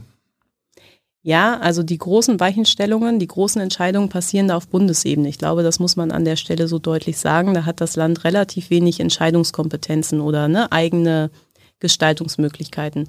Was wir tun können, ist auf der einen Seite dafür sorgen, dass wir bei ähm, Kitas und Schulen ähm, die ähm, Abhängigkeit von Bildungserfolg vom Geldbeutel der Eltern ähm, ähm, wie sagt man, überwinden, indem wir zum Beispiel sagen, es gibt ähm, Tablets für Kinder, deren Eltern sich das nicht leisten können, automatisch so. Das ist derzeit noch nicht der Fall. Als ein Beispiel. Oder mhm. dass wir sagen, es gibt da ähm, ne, ein kostenloses Mittagessen an der Schule, damit das nicht mehr so stigmatisierend ist, dass man sich das Mittagessen nicht leisten kann. All solche Leistungen können wir tun. Ähm, Kita-Beiträge reduzieren, Wobei wir das jetzt auch so nicht mehr müssen, äh, fällt mir dabei gerade auf. Aber ne, solche Themen ähm, da voranzubringen, ähm, ist ein Baustein. Und auf der anderen Seite auch etwas zum Beispiel gegen Langzeitarbeitslosigkeit zu machen. Unter Rot-Grün haben wir da ein Projekt gehabt, dass wir Menschen gerade, die über 50 sind, die arbeitslos sind, die sehr, sehr schwer wieder in Beschäftigung kommen, ähm, denen zu ermöglichen, dass sie wieder in Arbeit finden, als ein Beispiel. Mhm. Oder auch andere Armutsrisiken zu äh, bekämpfen. Das äh, geht dann halt schon, wenn man es dann zielgenau macht. Wir fordern zum Beispiel auch, dass wir den Kommunen äh, mehr Geld geben für Housing First Projekte. Also, ne, dass ähm, wohnungslose Menschen eine Wohnung bekommen, damit sie danach dann unter Unterstützung von Sozialarbeit auch wieder in Arbeit kommen und ähm, ihr Leben wieder ähm, geregelt bekommen. Und ähm, da ist halt für das Land immer die Schwierigkeit, wenn es nicht gerade um Bildungseinrichtungen geht, dass wir den Kommunen Geld geben können für bestimmte Dinge, um das anzustoßen und sonst Bundesgesetze umsetzen. Mhm. Und ähm, ein großer Hebel ist zum Beispiel auch der ganze Bereich Jugendarbeit. Da kann man natürlich was machen, weil die dann ja mit den Kindern arbeiten, ihnen Chancen eröffnen, sie aufnehmen. Aber diese konkreten Leistungen, ne, sowas wie eine alleinerziehende Mutter ist in einer Armutsfalle, da ist halt dann der Bund zuständig. Und wir können nur ertüchtigen, dass Kommunen das gut auffangen oder Programme machen, gerade im Bildungsbereich, über die Frage von Kinderbetreuung, um da sehr zielgenau zu wirken. Da hat es das Land etwas schwieriger im Sozialbereich. Weißt du denn wenigstens, wie es mit Altersarmut aussieht bei euch? Ob jetzt was Zahlen angeht. Mhm. Nein, ich kann dir keine Zahlen in dem Bereich gerade. Warum nicht? Du bist so Spitzenkandidatin. Ja. Da muss man doch, wenn man sich für soziale Sachen einsetzt, doch ein bisschen was wissen, oder? Ja, natürlich, aber ich weiß halt gerade nicht die konkreten Zahlen, wie viele Menschen von Armut betroffen sind. Das werden dir die anderen Kandidaten sagen können, weil sie es jetzt gucken und dann. Vielleicht geht es euch ja auch so gut, dass ihr gar keine Armut habt. Nein, das ist überhaupt nicht der Fall. Ich ähm, rede ja auch viel mit der Landesarmutskonferenz oder mit dem Sozialverband oder mit den Gewerkschaften und ich ähm, bin natürlich auch vor Ort und spreche mit Menschen, die ähm, an der Tafel stehen zum Beispiel gerade und sich Essen holen. Ne, das ist äh, sehr präsent. Es wird übrigens auch zunehmend präsenter in den Stadtbildern, ne, dass Menschen in den Mülltonnen wühlen. Ähm, dafür muss ich dir ja nicht die Zahlen nennen können, Nein. um dir die Systematik erklären zu können. Aber ja, es gibt ja viele ZuschauerInnen, die jetzt zugucken, die vielleicht gar nicht in Niedersachsen leben, sich denken, was soll das jetzt hier? Und dann kann man ja den wenigstens vermitteln, wie, wie krass die Not ist. Oder es vielleicht gibt ja so keine Not. Du, selbst wenn es weniger Menschen wären, ist es trotzdem dramatisch, wenn wir solche Menschen in Niedersachsen haben. Insofern hängt es jetzt für mich auch nicht daran, ähm, ne, wie viele konkret es betrifft. Mhm. Tafeln hast du angesprochen. Äh, ist es grundsätzlich in einem reichen Land wie Deutschland äh, gut, dass es Tafeln gibt? Nein, ist es nicht. Also im Prinzip, äh, was heißt im Prinzip? Wir müssen Armut so eingrenzen, dass es keine Tafeln gibt. Das ist eine ehrenamtliche Auffangstruktur, wo wir dankbar sein können, dass viele Menschen dieses Ehrenamt ausüben und wo es absurd ist, dass Deutschland so etwas braucht. Und wie können wir die Tafeln überwinden? Der, der, der Staat ruht sich auch gerne darauf aus. Ne? Gut, ne, wenn die Leute nichts zu essen haben, dann gehen sie zur Tafel. Ja gut, dann müssen wir erstmal sagen, dass wir auf Bundesebene perspektivisch oder eigentlich ähm, so schnell wie möglich wirklich dieses Bürgergeld so ausstatten, dass es reicht. Ne? Also da wissen wir ja jetzt schon, dass die Steigerungen wahrscheinlich nicht reichen werden, um den Lebensunterhalt zu sichern. Und da wird man, ähm, werden wir sicherlich auch sehr stark weiter für kämpfen, dass da die Regelsätze sich erhöhen, weil am Ende muss man es ja strukturell beheben. Mhm. Ne? So.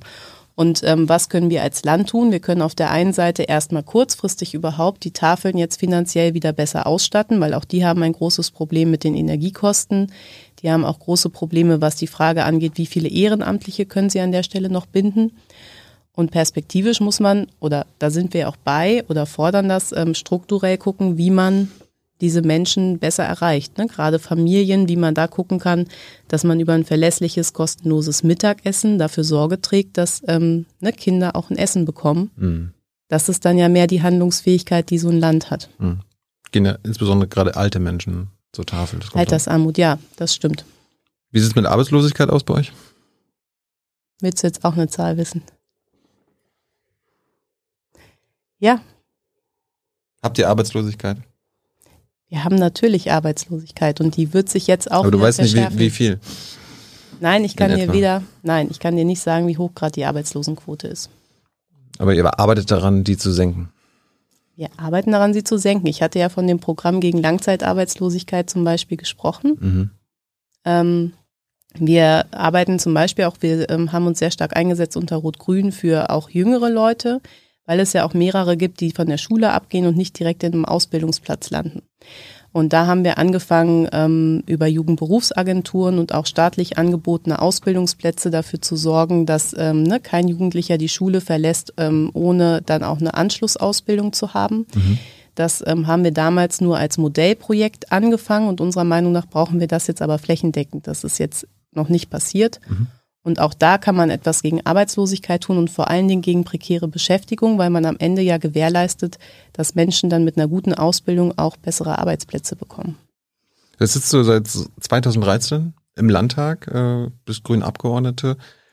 Ähm, worauf hast du dich spezialisiert in deiner Abgeordnetentätigkeit? Ich meine, man kann ja nicht zu allen Themen äh, Ahnung haben. Wie ich gerade gezeigt habe, ne? kann man nicht zu allen Themen alle Zahlen parat haben. Ja, was, was sind deine Spezialgebiete? Genau, ich bin im Landtag zuständig für das ganze Thema Schule. Mhm. Früher habe ich auch sehr viel Kita-Politik gemacht. Ähm, und ich bin für Strategien gegen Rechtsextremismus zuständig und für Queerpolitik. Hi, Tyler hier, Producer von Jung und Naiv. Ohne euch gibt's uns nicht. Jeder Euro zählt und ab 20 landet ihr als Produzenten im Abspann auf YouTube. Weiter geht's. Wollen wir mit Rechtsextremismus anfangen? Gerne. Ich kann dir auch nicht sagen, wie viele Nazis es sind. Ja, das, das, das, das, das hätte mich. Aber AfD habt ihr. Die AfD haben wir im Landtag, ja. Noch. Ist sie nicht irgendwie gespalten bei euch im Landtag? Ja, richtig. Die hat sich ähm, zerstritten und ist deswegen keine Fraktion mehr. Hm. Sind das Nazis bei euch, in, also die AfDler in Niedersachsen, oder sind die nur von der moderaten Seite? Sie sind Nazis im äh, Schafspelz, würde ich sagen. Sie haben am Anfang sehr, sehr stark versucht, sich sehr bürgerlich in ihren Reden zu gerieren. Das hat sich mittlerweile überwunden. Mhm. Nö, sie sind schon sehr rechts. Und ähm, sie werden auch äh, zunehmend immer radikaler in ihrem Auftreten und ihren Äußerungen, welche Kandidaten sie nach vorne stellen da. Wie gehen die mit dir um? Gar nicht. Ach so. Also gar nicht. Ehrlich gesagt, man sieht sie auch kaum. Also sie spielen keine Rolle mehr im Landtag, weil offensichtlich ohne diesen Fraktionsstatus sie, sie sind verschwunden. Ich hätte jetzt irgendwie gedacht, wenn du dann eine Rede hältst als Oppositionsführerin, dass sie dir irgendwas an den Kopf knallen oder so. Nee, gar nicht. Na, immerhin. Und Schule? Äh, Gibt es in Niedersachsen wenigstens an jeder Schule Luftfilter mittlerweile? Nein, tatsächlich nicht. Wobei ich sagen müsste, äh, möchte, dass ja auch Luftfilter am Ende also ich finde ja sinnvoller, dass wir gucken, dass es Lüftungsanlagen gibt, weil Luftfilter sind mehr Behilfsstationen. Ne? Also Auch das gut, geht ja. ja oft durcheinander mhm. in der Debatte. Ähm, Luftfilter sind etwas, was man kurzfristig reinstellen kann. Eigentlich müsste man perspektivisch alle Schulen mit Lüftungsanlagen ausstatten. Wie sieht's da aus? Es gibt Schulen, die das haben. Es gibt Schulen, die gebaut wurden, wo die Kommune dann am Ende gesagt hat, es wird zu teuer, wir sparen jetzt an der Lüftungsanlage, die das nicht haben, die dringend nachgerüstet werden müssen. Und unsere Landesregierung ist der Auffassung, dass man weder in Luftfilter noch in Lüftungsanlagen investieren muss. Das ist meiner Meinung nach kurzsichtig, gar nicht nur wegen Corona, sondern auch, weil wir ja befürchten dürfen, dass es weitere Pandemien gibt und da Infektionsschutz dann auch eine Rolle spielt. Und ähm, ihr geht jetzt in keine neue Regierung, wenn nicht an jeder Schule Luftfilteranlagen und so weiter installiert werden? Ist das eine Bedingung von euch?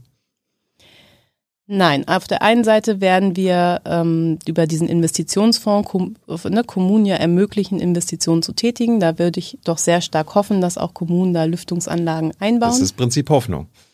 Nein, es ist auch das, das haben wir ja gesehen, wie das die letzten Jahrzehnte läuft.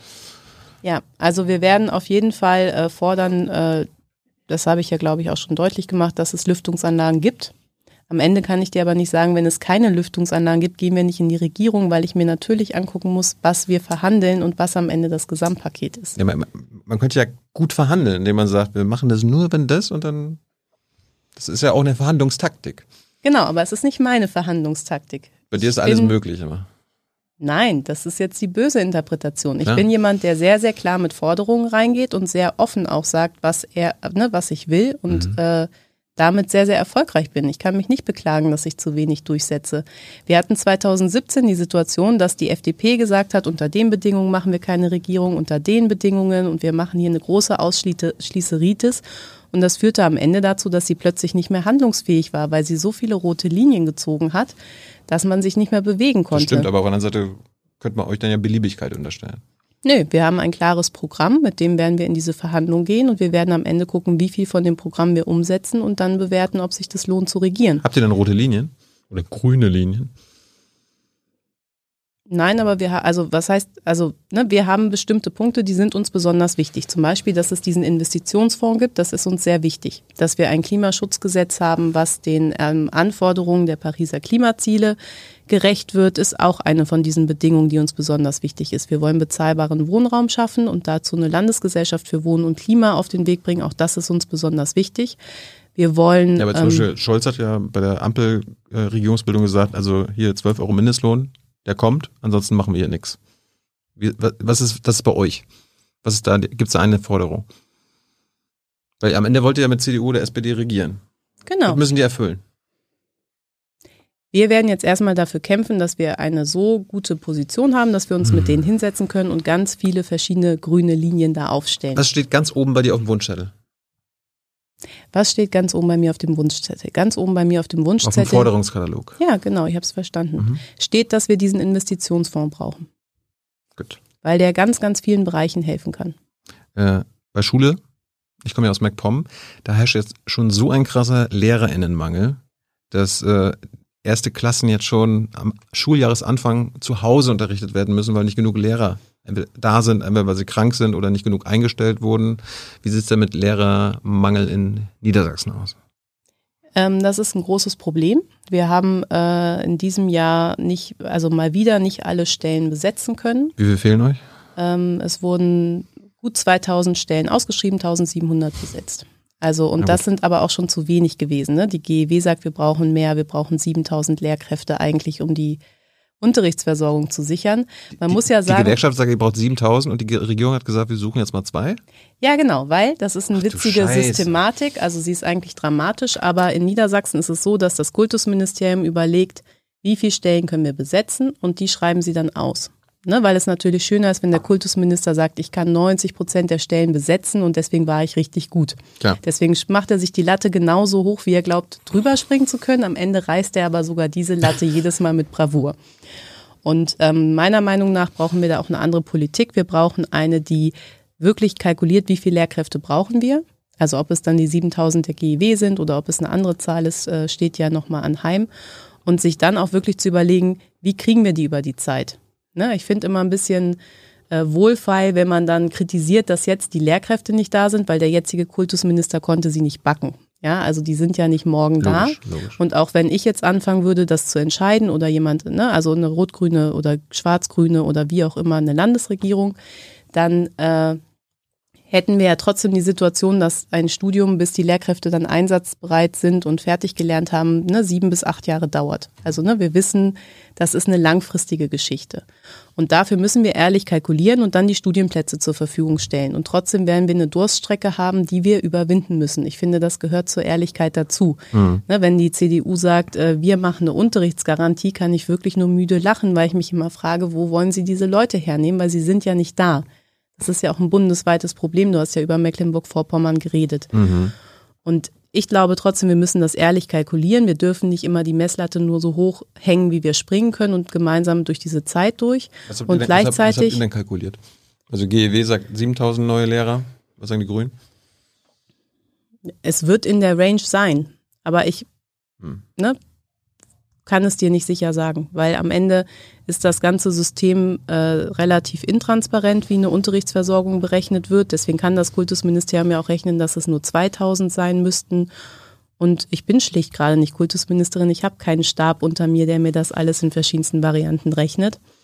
Ähm, Wie, wie, wie sind so die Zahlen? Äh, also wie viele SchülerInnen sind pro Klasse in Niedersachsen? In den Grundschulen so 18 bis 22, in den weiterführenden Schulen 30, teilweise aber auch 32, weil 30 und 32. Ja, also 30 sollen es sein, aber weil wir teilweise zu wenig Klassen haben, werden dann halt Kinder, ne, das ist dann die Plus-2-Regel, die werden dann on top gesetzt. Ist das gesund? Nein, das ist nicht gesund. Für die Bildung eines Kindes, wenn man mit 30 anderen Kindern in der Klasse sitzt. Nein, das ist nicht gesund. Ähm, das, äh, und wir haben auch noch ein zusätzliches Problem, weil beispielsweise ähm, Oberschulen, die wir ja in Niedersachsen haben, das sagt ja vielen gar nichts, das ist sowas wie eine IGS, nein, eigentlich wie eine Haupt- und Realschule zusammengefügt ohne Oberstufe. Also Bei uns Ne? hieß es Realschule. Genau, wir haben Hauptschulen, wir haben Realschulen und wir haben Oberschulen. Die hat damals Schwarz-Gelb gemacht, damit es keine IGS-Gründung gab. Mhm. Also ne, in ländlichen Räumen wollten viele IGSen und dann haben die gesagt, mach doch eine Oberschule, die hat weniger Hürden und die ist viel praktischer und Damit die, das Gymnasium Gymnasium damit bleibt. das Gymnasium Gymnasium bleibt. Ne? Deswegen haben wir noch die Oberschule. Bist du für Gymnasien? Im Prinzip bin ich erstmal für IGSen. Ich möchte aber jetzt nicht Gymnasien IGS heißt abschaffen. integrative Gesamtschule. Ne? Integrierte Gesamtschulen. Aber Gymnasium Genau. willst du nicht abschaffen. Nein, möchte ich nicht abschaffen. Warum? Ist was Elitäres. Ja, unterschiedlich. Ne? Es gibt Gymnasien, die ähm, gar nicht so elitär arbeiten. Jetzt kommen wir aber sehr weg von dem anderen Thema. Ne? Kommen wir gleich wieder zurück. Okay, ich wollte nur darauf hinweisen. Ich will ja nur Also, wissen, ich will ja nur deine Lieblingszahl wissen, wie viele Schüler in einer Klasse sind. Aber erstmal Gymnasien. genau, Gymnasien. Ähm, genau, die arbeiten bei uns in Niedersachsen ganz unterschiedlich. Es gibt mittlerweile auch welche, die sich sehr inklusiv aufstellen, die ähnlich arbeiten wie IGSen. Und erstmal finde ich, ist es wichtig, dass wir die Schulen qualitativ gut aufstellen und ähm, da ein gutes Grundsystem schaffen und nicht wieder in Strukturdebatten verfallen. Weil das eigentlich die Schulpolitik in den letzten Jahrzehnten komplett gelähmt hat. Und deswegen geht es mir darum, vor allem IGSen zu stärken und dann zu schauen, wie sich das Schulsystem entwickelt. das hast du gesagt, es gibt Klassen in, Niedersachsen, wo 30 bis 32 Schüler. Genau. Und ich sitzen. wollte dir, deswegen kamen wir ja da drauf, die Oberschulen oder aber auch IGSen, die trifft das gleichermaßen. Die nehmen ja die Kinder auf, die von den Gymnasien abgeschult werden. Also wenn es nach mir geht, gibt es auch keine Abschulungen mehr, um das vielleicht auch mal zu sagen. Aber solange das so ist, ne, dann haben die schon volle Klassen und dann kommen Kinder von einer anderen Schule dazu, deren Bildungsbiografie einen Bruch hatte, weil sie von der Schule weg mussten. Und die kommen noch on top in viel zu volle Klassen. Und die Lehrkraft muss versuchen, die aufzufangen. Und das geht meiner Meinung nach nicht. Deswegen fordern wir, solange es Abschulungen gibt, also wir fordern vor allem Abschulungen abzuschaffen, aber wenn das nicht durchsetzbar ist, fordern wir diese Schulen mit kleineren Klassen beginnen zu lassen. Ne, damit dann auch für die Kinder, von denen wir wissen, dass sie sowieso auf den Schulen landen werden, auch Platz vorgesehen wird und dass auch Schul, ne, Schulen an der Kommune so kalkuliert werden, dass sie das real abbilden. Weil wir es ja an den Gymnasien haben, dass teilweise zwei bis drei Kinder in diesen Jahren verloren gehen durch Abschulung. Dann haben die kleinere Klassen, gleichzeitig haben die anderen überfüllte Klassen. Und das muss meiner Meinung nach geändert werden, weil das mit Bildungsgerechtigkeit nicht so viel zu tun hat. Ich muss ehrlich sagen, ich habe noch nie das Wort Abschulung gehört. Jetzt habe ich es gelernt. Ja, das ist ein Also wenn das Euphemismus für sitzen bleiben und von der Schule verschwinden. Mhm. Äh, was ist denn deine Idealzahl für Schüler pro Klasse? Ja, ideal wäre natürlich, wenn wir mit 26, 27 Kindern pro Das, Klasse ist- das ist arbeiten auch schon viel. Natürlich ist das total viel. Und aber auch das ist schon unrealistisch kurzfristig umzusetzen. Ne? Gerade weil wir zu wenig Lehrkräfte haben. So, aber da wollte ich dir noch was zu sagen, weil das hängt ja auch wieder zusammen. Derzeit haben wir ja Schulen, ähm, die wirklich dann zu wenig Lehrkräfte haben, ähnlich wie in Mecklenburg-Vorpommern. Und unserer Meinung nach ist es auch deshalb wichtig zu sagen, wir haben eigentlich den Bedarf X. Und dann wollen wir den Schulen das Geld für, ähm, das Geld für, dass sie ne, keine Lehrkräfte kriegen. Das spart derzeit der Finanzminister. Ne, das heißt, die wurden nicht besetzt, zack, der Finanzminister hat Geld gespart. Und wir wollen das Geld den Schulen direkt geben. Das heißt, wenn eine Schule 90 Prozent Unterrichtsversorgung hat, also ne, 10 Prozent Lehrkräfte fehlen, dann wollen wir ihnen das Geld geben und die können damit anderes Personal einstellen. Ne, weil unserer Meinung nach brauchen trotzdem die Schulen die Unterstützung und die Man- und Woman-Power. Und da können dann Schulen unserer Meinung nach selber entscheiden. Stellen sie einen IT-Fachmann an, ne, der sie in diesen Fragen von Digitalisierung entlastet? Stellen sie eine Verwaltungskraft an? Finden sie eine Schulsozialarbeiterin? Ist es eine therapeutische Fachkraft? Das ist ja auch regional ganz unterschiedlich, weil auch da ist es ja nicht so, dass die Leute darauf warten, dass Schulen sie einstellen wollen. Aber unserer Meinung nach ist es wichtig, den Schulen die Möglichkeit zu geben, das Fehl an Lehrkräftestellen auszugleichen. Mir ist gerade eine Idee gekommen, weil du auch von der Lehrerausbildung gesprochen hast, die auch Jahre dauert. Ähm, was hältst du von der Idee, dass ihr quasi den Leuten, die jetzt Lehramt studieren wollen, sagt, okay, wenn ihr in Niedersachsen studiert, das Land finanziert euch eure Wohnung, euer Studium und alles, was ihr, dann bekommt ihr nochmal 500 Euro pro Monat drauf.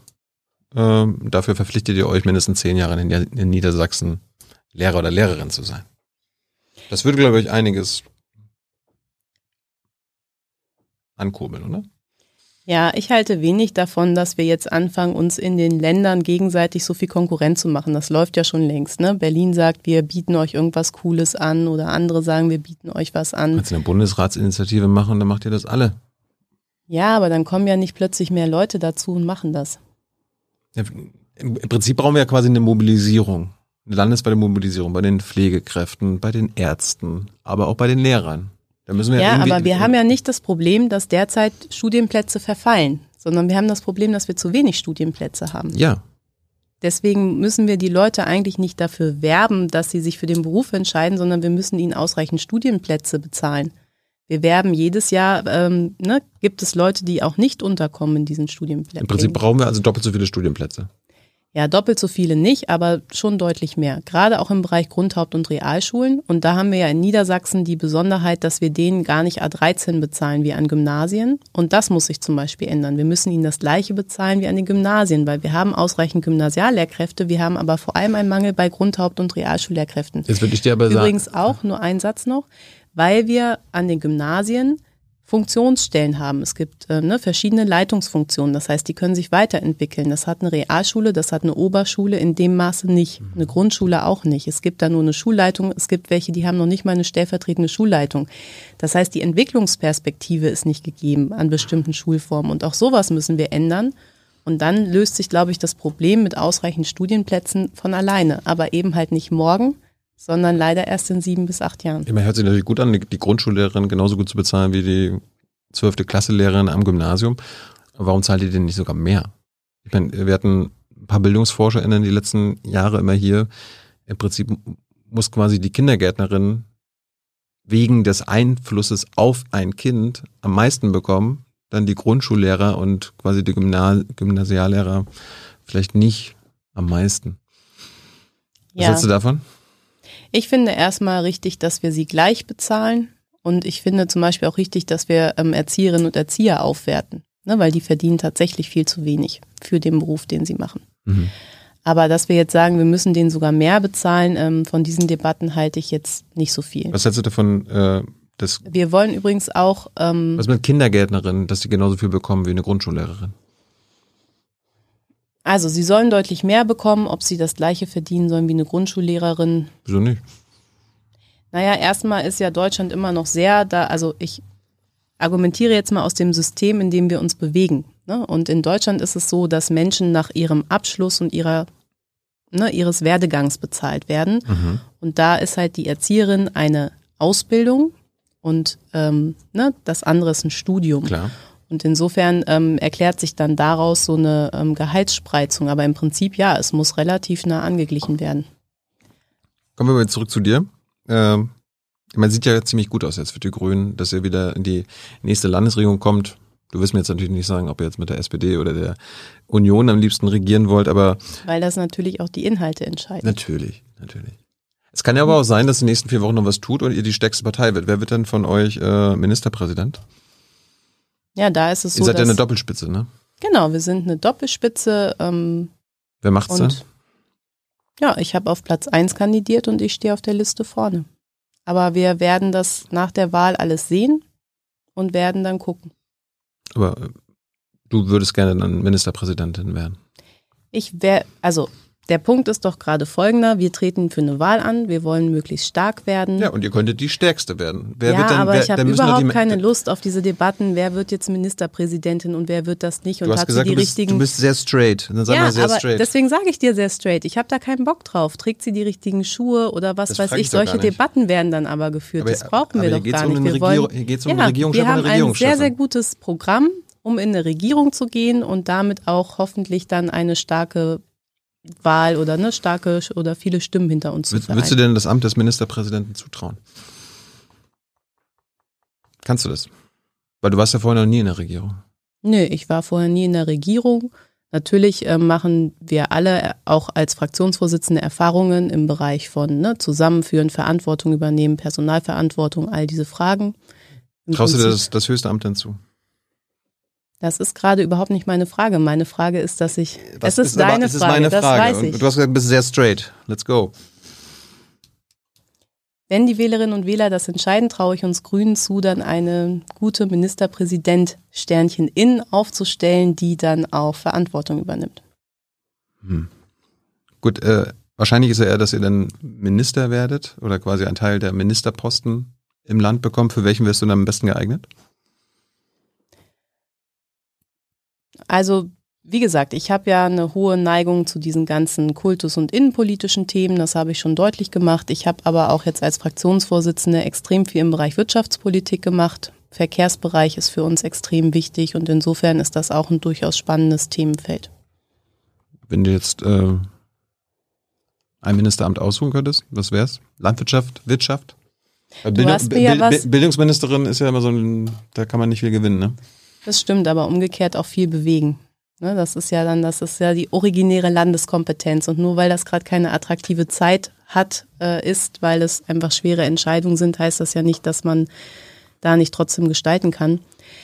Ähm, du hast mir ja was zur Verhandlungstaktik auch vorhin erklärt. Und es ist einfach überhaupt nicht sinnvoll, dass ich mich jetzt hier hinstelle und erzähle, welche Ministerien wir so anstreben.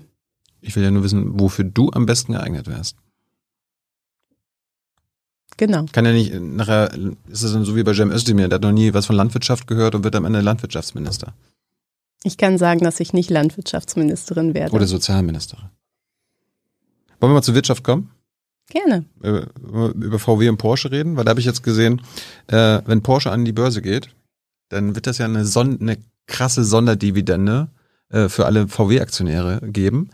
Und wer ist einer der größten Aktionäre? Das Land Niedersachsen. Richtig. Das heißt, es wird äh, wahrscheinlich Milliarden an neuem Geld in eurem Haushalt landen. Äh, was wollt ihr damit machen? Wir haben in der Vergangenheit ähm, immer die Einnahmen von VW oder auch vielfach von VW in äh, Wissenschaft und Forschung investiert. Das ist eigentlich auch eine sehr gute Tradition. Ähm, ansonsten müssen wir mal sehen, wie viel Geld das ist, aber vielleicht lässt sich damit zum Beispiel so ein Niedersachsenfonds füllen. Ne, eine Milliarde muss man ja auch erstmal finden, um sie dann in sowas zu investieren. Oder da bist du noch offen?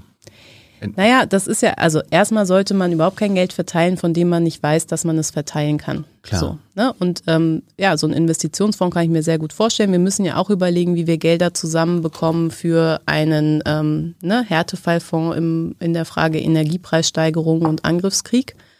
Ähm, auch dafür braucht es Geld, ne? weil das äh, liegt ja nicht auf der Straße und wartet darauf, dass wir es einsammeln. Hast du VW-Aktien? Ich habe keine VW-Aktien. Willst du die Porsche-Aktien kaufen? Nein. Findest du es gut, dass Porsche jetzt ausgegliedert wird? An die Börse kommt? Ich, ähm, nein, eigentlich ist das nicht so meine, nein. Findest du gut, dass jetzt der Herbert Dies rausgekickt wurde als Vorstandsvorsitzender bei VW? Ich kann ehrlich gesagt nicht beurteilen, was da passiert ist bei VW. Ne? Ich habe die Innensicht nicht, deswegen ähm, maße ich mir nicht an zu beurteilen, ob das eine richtige oder eine falsche Entscheidung war. Mhm. Was ich von außen sagen kann, ist, dass Herbert Dies sich sehr, sehr stark dafür eingesetzt hat, die Elektrifizierung voranzutreiben. Und Arbeitsplatzabbau. übrigens auch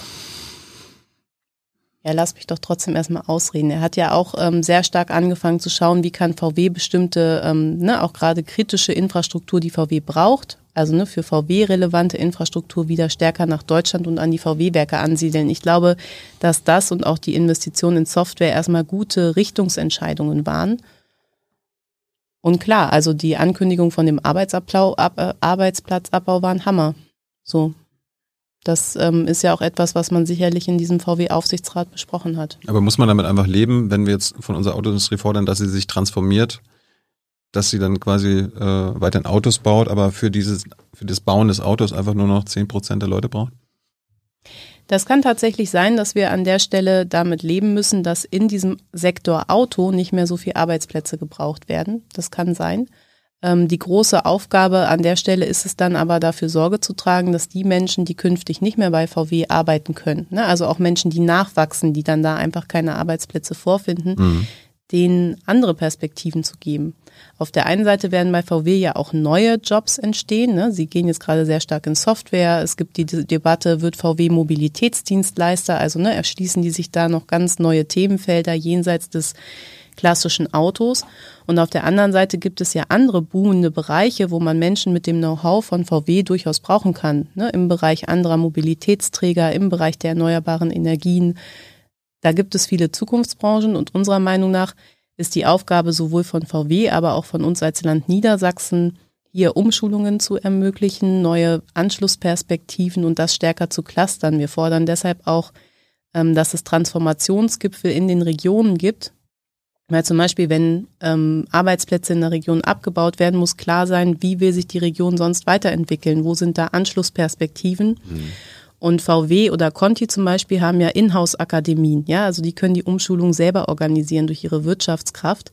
Das können kleinere Unternehmen nicht. Und da ist dann halt auch die Frage, was müssen wir als Land zur Verfügung stellen, dass Menschen dann beispielsweise von einem Zuliefererbetrieb, der nicht mehr so gebraucht wird, dann ertüchtigt werden, was anderes zu produzieren oder einen neuen Job zu kriegen. Und das dürfen wir nicht dem Zufall überlassen, sondern das müssen wir planen. Hoffst du denn, dass wie heute VW in 20 Jahren immer noch Millionen an Autos produziert pro Jahr? Zig Millionen? Angesichts der nötigen Verkehrswende? Meines Erachtens werden wir damit äh, leben und damit rechnen, dass VW künftig weniger Autos produziert. Das sieht sehr VW viel, noch sehr viel, anders. Sehr viel weniger muss es ja eigentlich sein. Ne? Ja, das sieht VW Weil- natürlich auch noch anders, weil die ja ein ganz anderes System haben und weil sie sich gerade Wachstumsmärkte ja auch in ganz anderen Regionen der Welt organisieren. Das ist ja auch eine Ambivalenz, die man mal Mhm. aussprechen muss. Wir sind ein Bundesland in Deutschland.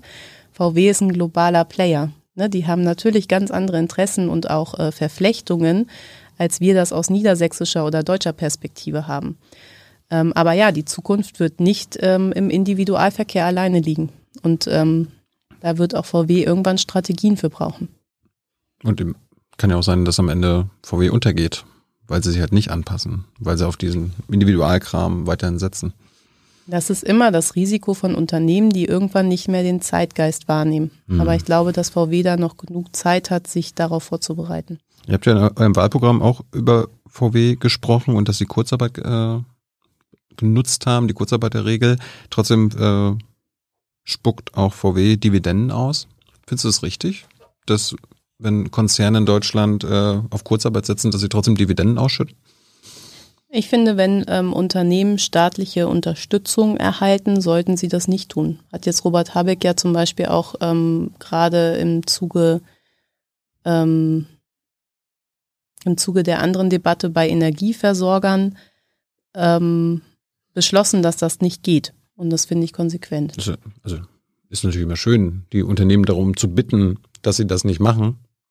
Aber ich meine, ein Aktienunternehmen ist dazu verpflichtet, seinen Profit, äh, seinen Profit zu maximieren. Die müssen das quasi machen. Also muss man doch als Gesetzgeber sagen, wir schließen das aus, so wie in anderen Staaten Europas. Darüber werden wir sicherlich auch in den nächsten Monaten diskutieren, weil diese ganze Frage Gasumlage ja sehr, sehr deutlich gemacht hat, dass da Unternehmen einfach auch in ihrer eigenen internen Logik ne, das mitnehmen, was sie kriegen. Und da wird man sicherlich was regeln müssen. Das ist aber auch keine niedersächsische Baustelle. Ja, aber die niedersächsische Baustelle ist VW. Die nutzt, nutzt Kurzarbeit und schüttet trotzdem Dividenden aus.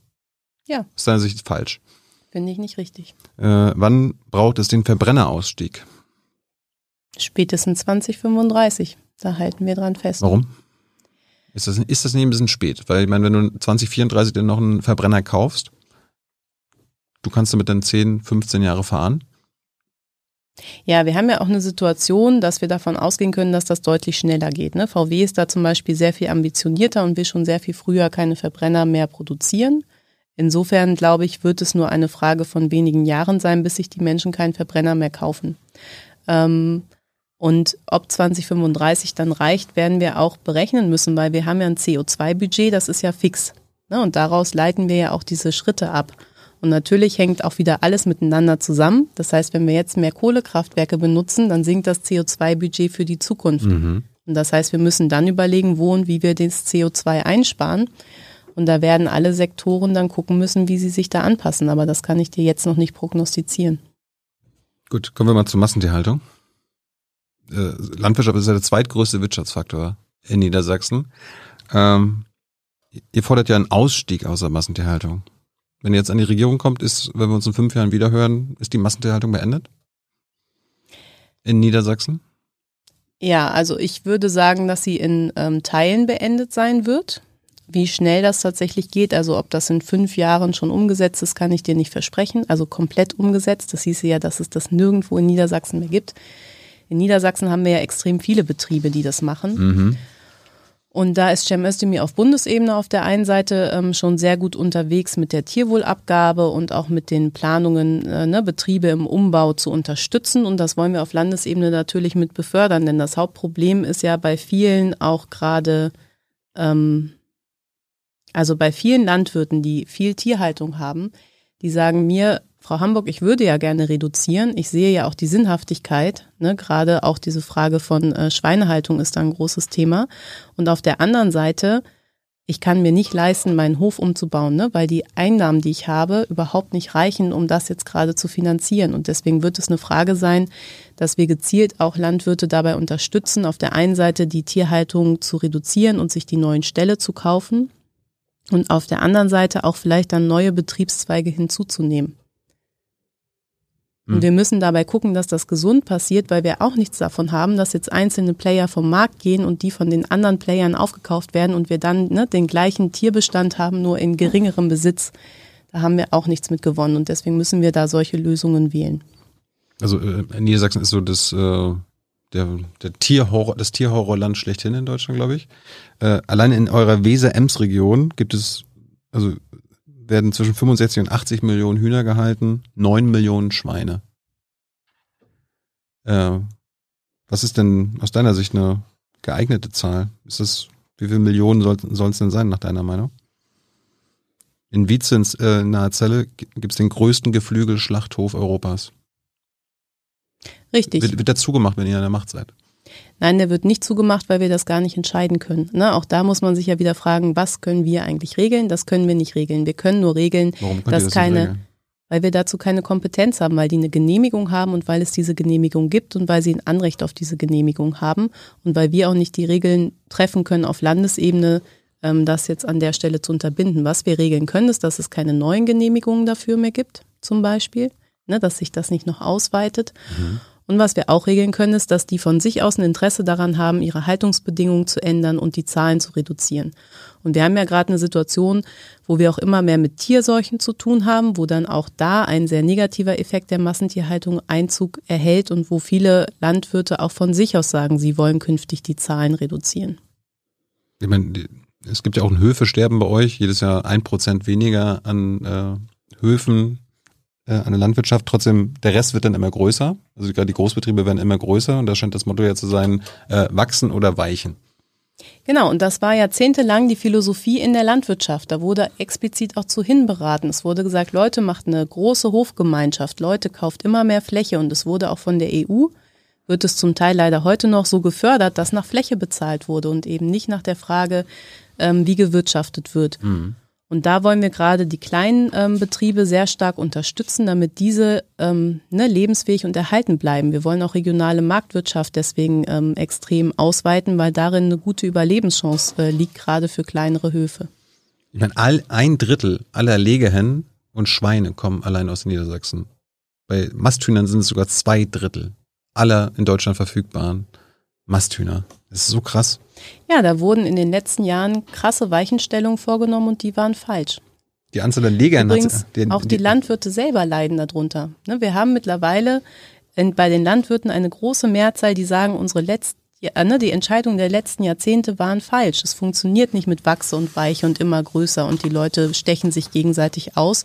Und wir haben viele Landwirte in der nachkommenden Generation, die sich jetzt an uns wenden und sagen, wir wollen das beenden, wir wollen das verändern. Bitte unterstützt uns dabei, dass wir uns das finanziell leisten können. bekommen wir ein Zeichen, dass wir uns beeilen müssen. Äh, aber ich, ich würde gerne mal wissen, die, die Anzahl der Legehennen hat, hat sich seit 2010 in Niedersachsen fast verdoppelt. Ihr habt aber selbst auch in den Jahren den, den Landwirtschaftsminister gestellt. Wie kann das sein? Obwohl ihr ja gegen Massentierhaltung angeblich seid. Ja, wir hatten eine Situation, dass ähm, damals Herr Christian Mayer an die Regierung kam und es gab zu dem Zeitpunkt bereits Genehmigungen für bestimmte Betriebe, die dann noch gekommen sind. Die konnten wir nicht widerrufen. Danach hat das ähm, nach meinem Wissen ähm, aufgehört. Äh, Das hat so nicht mehr stattgefunden und Christian Mayer hat in seiner Zeit als ähm, Minister auch sehr viele Tierwohlverabredungen mit ähm, der Branche getroffen. Also ne, das ähm, Verhindern von Schnabelkürzungen zum Beispiel. Isst du denn noch Fleisch aus Tierfabriken aus Niedersachsen? Ich esse gar kein Fleisch. Äh, und bist du dafür, in Sachen Fleisch die, Mehrwert, die Mehrwertsteuer von 7 auf 19 Prozent zu erhöhen? Das könnte ja GEM zum Beispiel auf Bundesebene dann machen. Ja, das könnte Cem machen. Wenn du mich persönlich fragst, von mir aus kann er das machen. Aber bist du dafür, dass äh, Fleisch auch teurer wird? Damit es unattraktiver dafür, wird? ja, Weil wir müssen ja den weniger- Fleischkonsum ja, halbieren. Ich bin weniger dafür, das über die Mehrwertsteuer zu regeln. Ich bin mehr dafür, dass Fleisch einen höheren Wert erhält, weil ja auch Landwirte derzeit gar nicht von dem Fleisch leben können, was sie produzieren. Auch das ist ja eigentlich relativ abartig, dass da so geringe Preise für bezahlt werden und der Landwirt am Ende der Kette, ne, es gibt dann ja noch den Zwischenhändler, es gibt den Verkäufer, so wenig Geld bekommt, dass er eigentlich so viele Tiere halten muss. Und deswegen wird Fleisch einen Preis erhalten müssen, auch aus dem System heraus. Das entscheide gar nicht ich. Das wird sich gesellschaftlich so entwickeln, dass der Landwirt davon künftig leben kann. Julia, vielen Dank für deine Zeit. Äh, Ich hoffe, du hast ein bisschen Zeit jetzt für Publikumsfragen. Natürlich. Gut, dann kommt jetzt Hans. Hallo Hans. Hallo. Ähm, ihr müsst einen Zug bekommen. Wäret ihr mit dem Auto da, hätten wir, wären wir ein bisschen flexibler in der Zeit. Aber als korrekte Grüne fahrt ihr natürlich mit dem Zug. Gut. Wir beeilen uns. Äh, wie könnte die Welt in 100 Jahren aussehen, wenn alles ungefähr so laufen würde, wie du es dir wünschst? Ähm, dann hätten wir Armut überwunden. Wir hätten einen Planeten, der in der Erderwärmung nicht so krass voranschreitet, wie das gerade wahrscheinlich leider ähm, sich entwickelt wird. Und wir hätten ähm, auch für unsere Enkel und Urenkel ähm, und Ururenkel sind es dann ja eine gute Zukunft. Ähm, Bert, äh, Bernd Altusmann hat 2017 versprochen, den VW-Aufsichtsrat mit unabhängigen Experten zu besetzen. Nun sitzt er selbst drin. Wie würden die Grünen das verändern oder handhaben? handhaben? Wir würden wahrscheinlich gucken, dass jemand Gutes, Grünes mit viel Kompetenz in diesem Aufsichtsrat sitzt. Hat VW schon bei dir lobbyiert? Und wenn ja, was wollten die? Ich spreche natürlich regelmäßig mit VW. Es ist ein hm. wichtiger Arbeitgeber vor Ort, sowohl mit dem Betriebsrat als auch mit den Unternehmen selbst. Und natürlich lobbyieren die und ähm, erzählen dann auch, äh, wie wichtig es ist, dass Niedersachsen in die Infrastruktur investiert, dass sie wirklich klimaneutral werden, dass sie grünen Wasserstoff bekommen. Und das sind viele Fragen, die VW umtreiben und natürlich aber auch uns. Äh, wurde dort jemals etwas an dich als Person als mögliche Ministerin, Mitglied der Landesregierung direkt adressiert in irgendeiner Weise? Nein, also VW ähm, spricht natürlich mit allen Parteien und adressiert dort auch die gleichen Themen und das war nicht zugeschnitten auf meine Person. Bist du dafür, ehemals in Niedersachsen heimische Wildarten, wie zum Beispiel Wiesente, Braunbären und Elche wieder dort anzusiedeln? Ja, auf jeden Fall. Ich finde das eine ähm, großartige Chance, die wir hier haben und wir wollen gerne die Wälder ähm, zu Teilen so naturieren und da einen Schluss machen, dass wir eine zusammenhängende große Fläche auch an Wald zum Beispiel haben, wo so eine Ansiedlung möglich wäre. Und insofern habe ich da eine große Sympathie für. Es gab mal so ein Auch für den Wolf? Es eine, ein Satz nur, mhm. es gab mal so eine ähm, Idee von äh, der Wissenschaft ausgearbeitet, wie man Elche zum Beispiel im Raum Helmstedt äh, ansiedeln könnte. Das ist schon eine sehr spannende Vorstellung. Und ja, auch der Wolf gehört zu Niedersachsen und er ist derzeit noch naturschutzrechtlich geschützt und wir werden lernen müssen, mit diesem Wildtier zu leben. Welche Schritte planst du, die Landwirtschaft in Niedersachsen zukunftsfähig zu machen und vielleicht auch zu reduzieren? Das knüpft an an das, was ihr schon besprochen habt, aber hier wird nach konkreten Schritten gefragt. Wir wollen konkret Landwirte, die ähm, die Tierhaltung betreiben, beim Umbau unterstützen. Wir wollen gerade auch kleine Höfe darin unterstützen, dass sie sich weiterentwickeln. Wir wollen den ähm, Anteil an ökologischem Landbau auf 30 Prozent in einem ersten Schritt erhöhen und ähm, wir wollen regionale Vermarktung stärken. Das ist ein ganz wichtiger Bereich, gerade für kleinere Betriebe, dass sie ihren Absatz so bekommen, dass sie ein vernünftiges Geld bekommen und die Menschen wissen, woher das ist, was sie einkaufen. Gehst du denn am 23. zum globalen Klimastreik, weil du ja gesagt hast, du gehst nicht auf die Straße? Nein, das habe ich so nicht gesagt. Ich Ach. gehe sehr viel auf die Straße. Ich naja, habe schön. nur gesagt, dass ich mich jedem Protest, äh, dass ich mich nicht automatisch jedem Protest in diesem Winter anschließen werde, sondern davon abhängig mache, wer da protestiert. Ja, ich werde auf jeden Fall auf die Straße gehen und ich war auch bislang meistens bei diesen Demonstrationen dabei. Mhm. Was ist in Deutschland unausweichlich in 30 Jahren komplett anders als heute? Der Verkehrsbereich. Da wurde gefragt, nee, die Frage kommt später. Ähm, Bildung, Infrastruktur, wichtigste Felder der Landespolitik. Was willst du da in den nächsten vier Jahren konkret ändern? Ich möchte einen 10 Milliarden Investitionsfonds auf den Weg bringen, um zu investieren, sowohl in erneuerbare Energien, in bezahlbaren Wohnraum, aber auch zum Beispiel in den Umbau der Wirtschaft, mhm. ähm, in die Sanierung von Krankenhäusern, ein ganz großes Thema. Und im Bildungsbereich will ich konkret den Schulen das Geld geben für die Lehrerstellen, die sie nicht besetzen konnten, damit sie mehr Personal an der Schule haben. Und ich will ihnen endlich mehr pädagogische Freiräume geben, damit sie Lernen im eigenen Takt der Kinder auch wirklich umsetzen können. Was müsste die CDU bieten, damit es zu Schwarz-Grün kommen könnte? Das wird eine Menge sein. Derzeit stellt sich ja die CDU eher so auf, dass sie ähm, viele Dinge fordert, die Grüne nicht mittragen können. Verlängerung der Laufzeiten, Verbot vom Gendern. Insofern ähm, wird sie da einen weiten Weg gehen müssen. Wie positionierst du dich zu den aktuellen Gaspreisen und den Folgen für die Wirtschaft, Insolvenzen, Arbeitslosigkeit? Und in Kombination damit war auch eine Frage, was wollt ihr tun, speziell zur Unterstützung kleiner Selbstständiger, Bäcker und so weiter?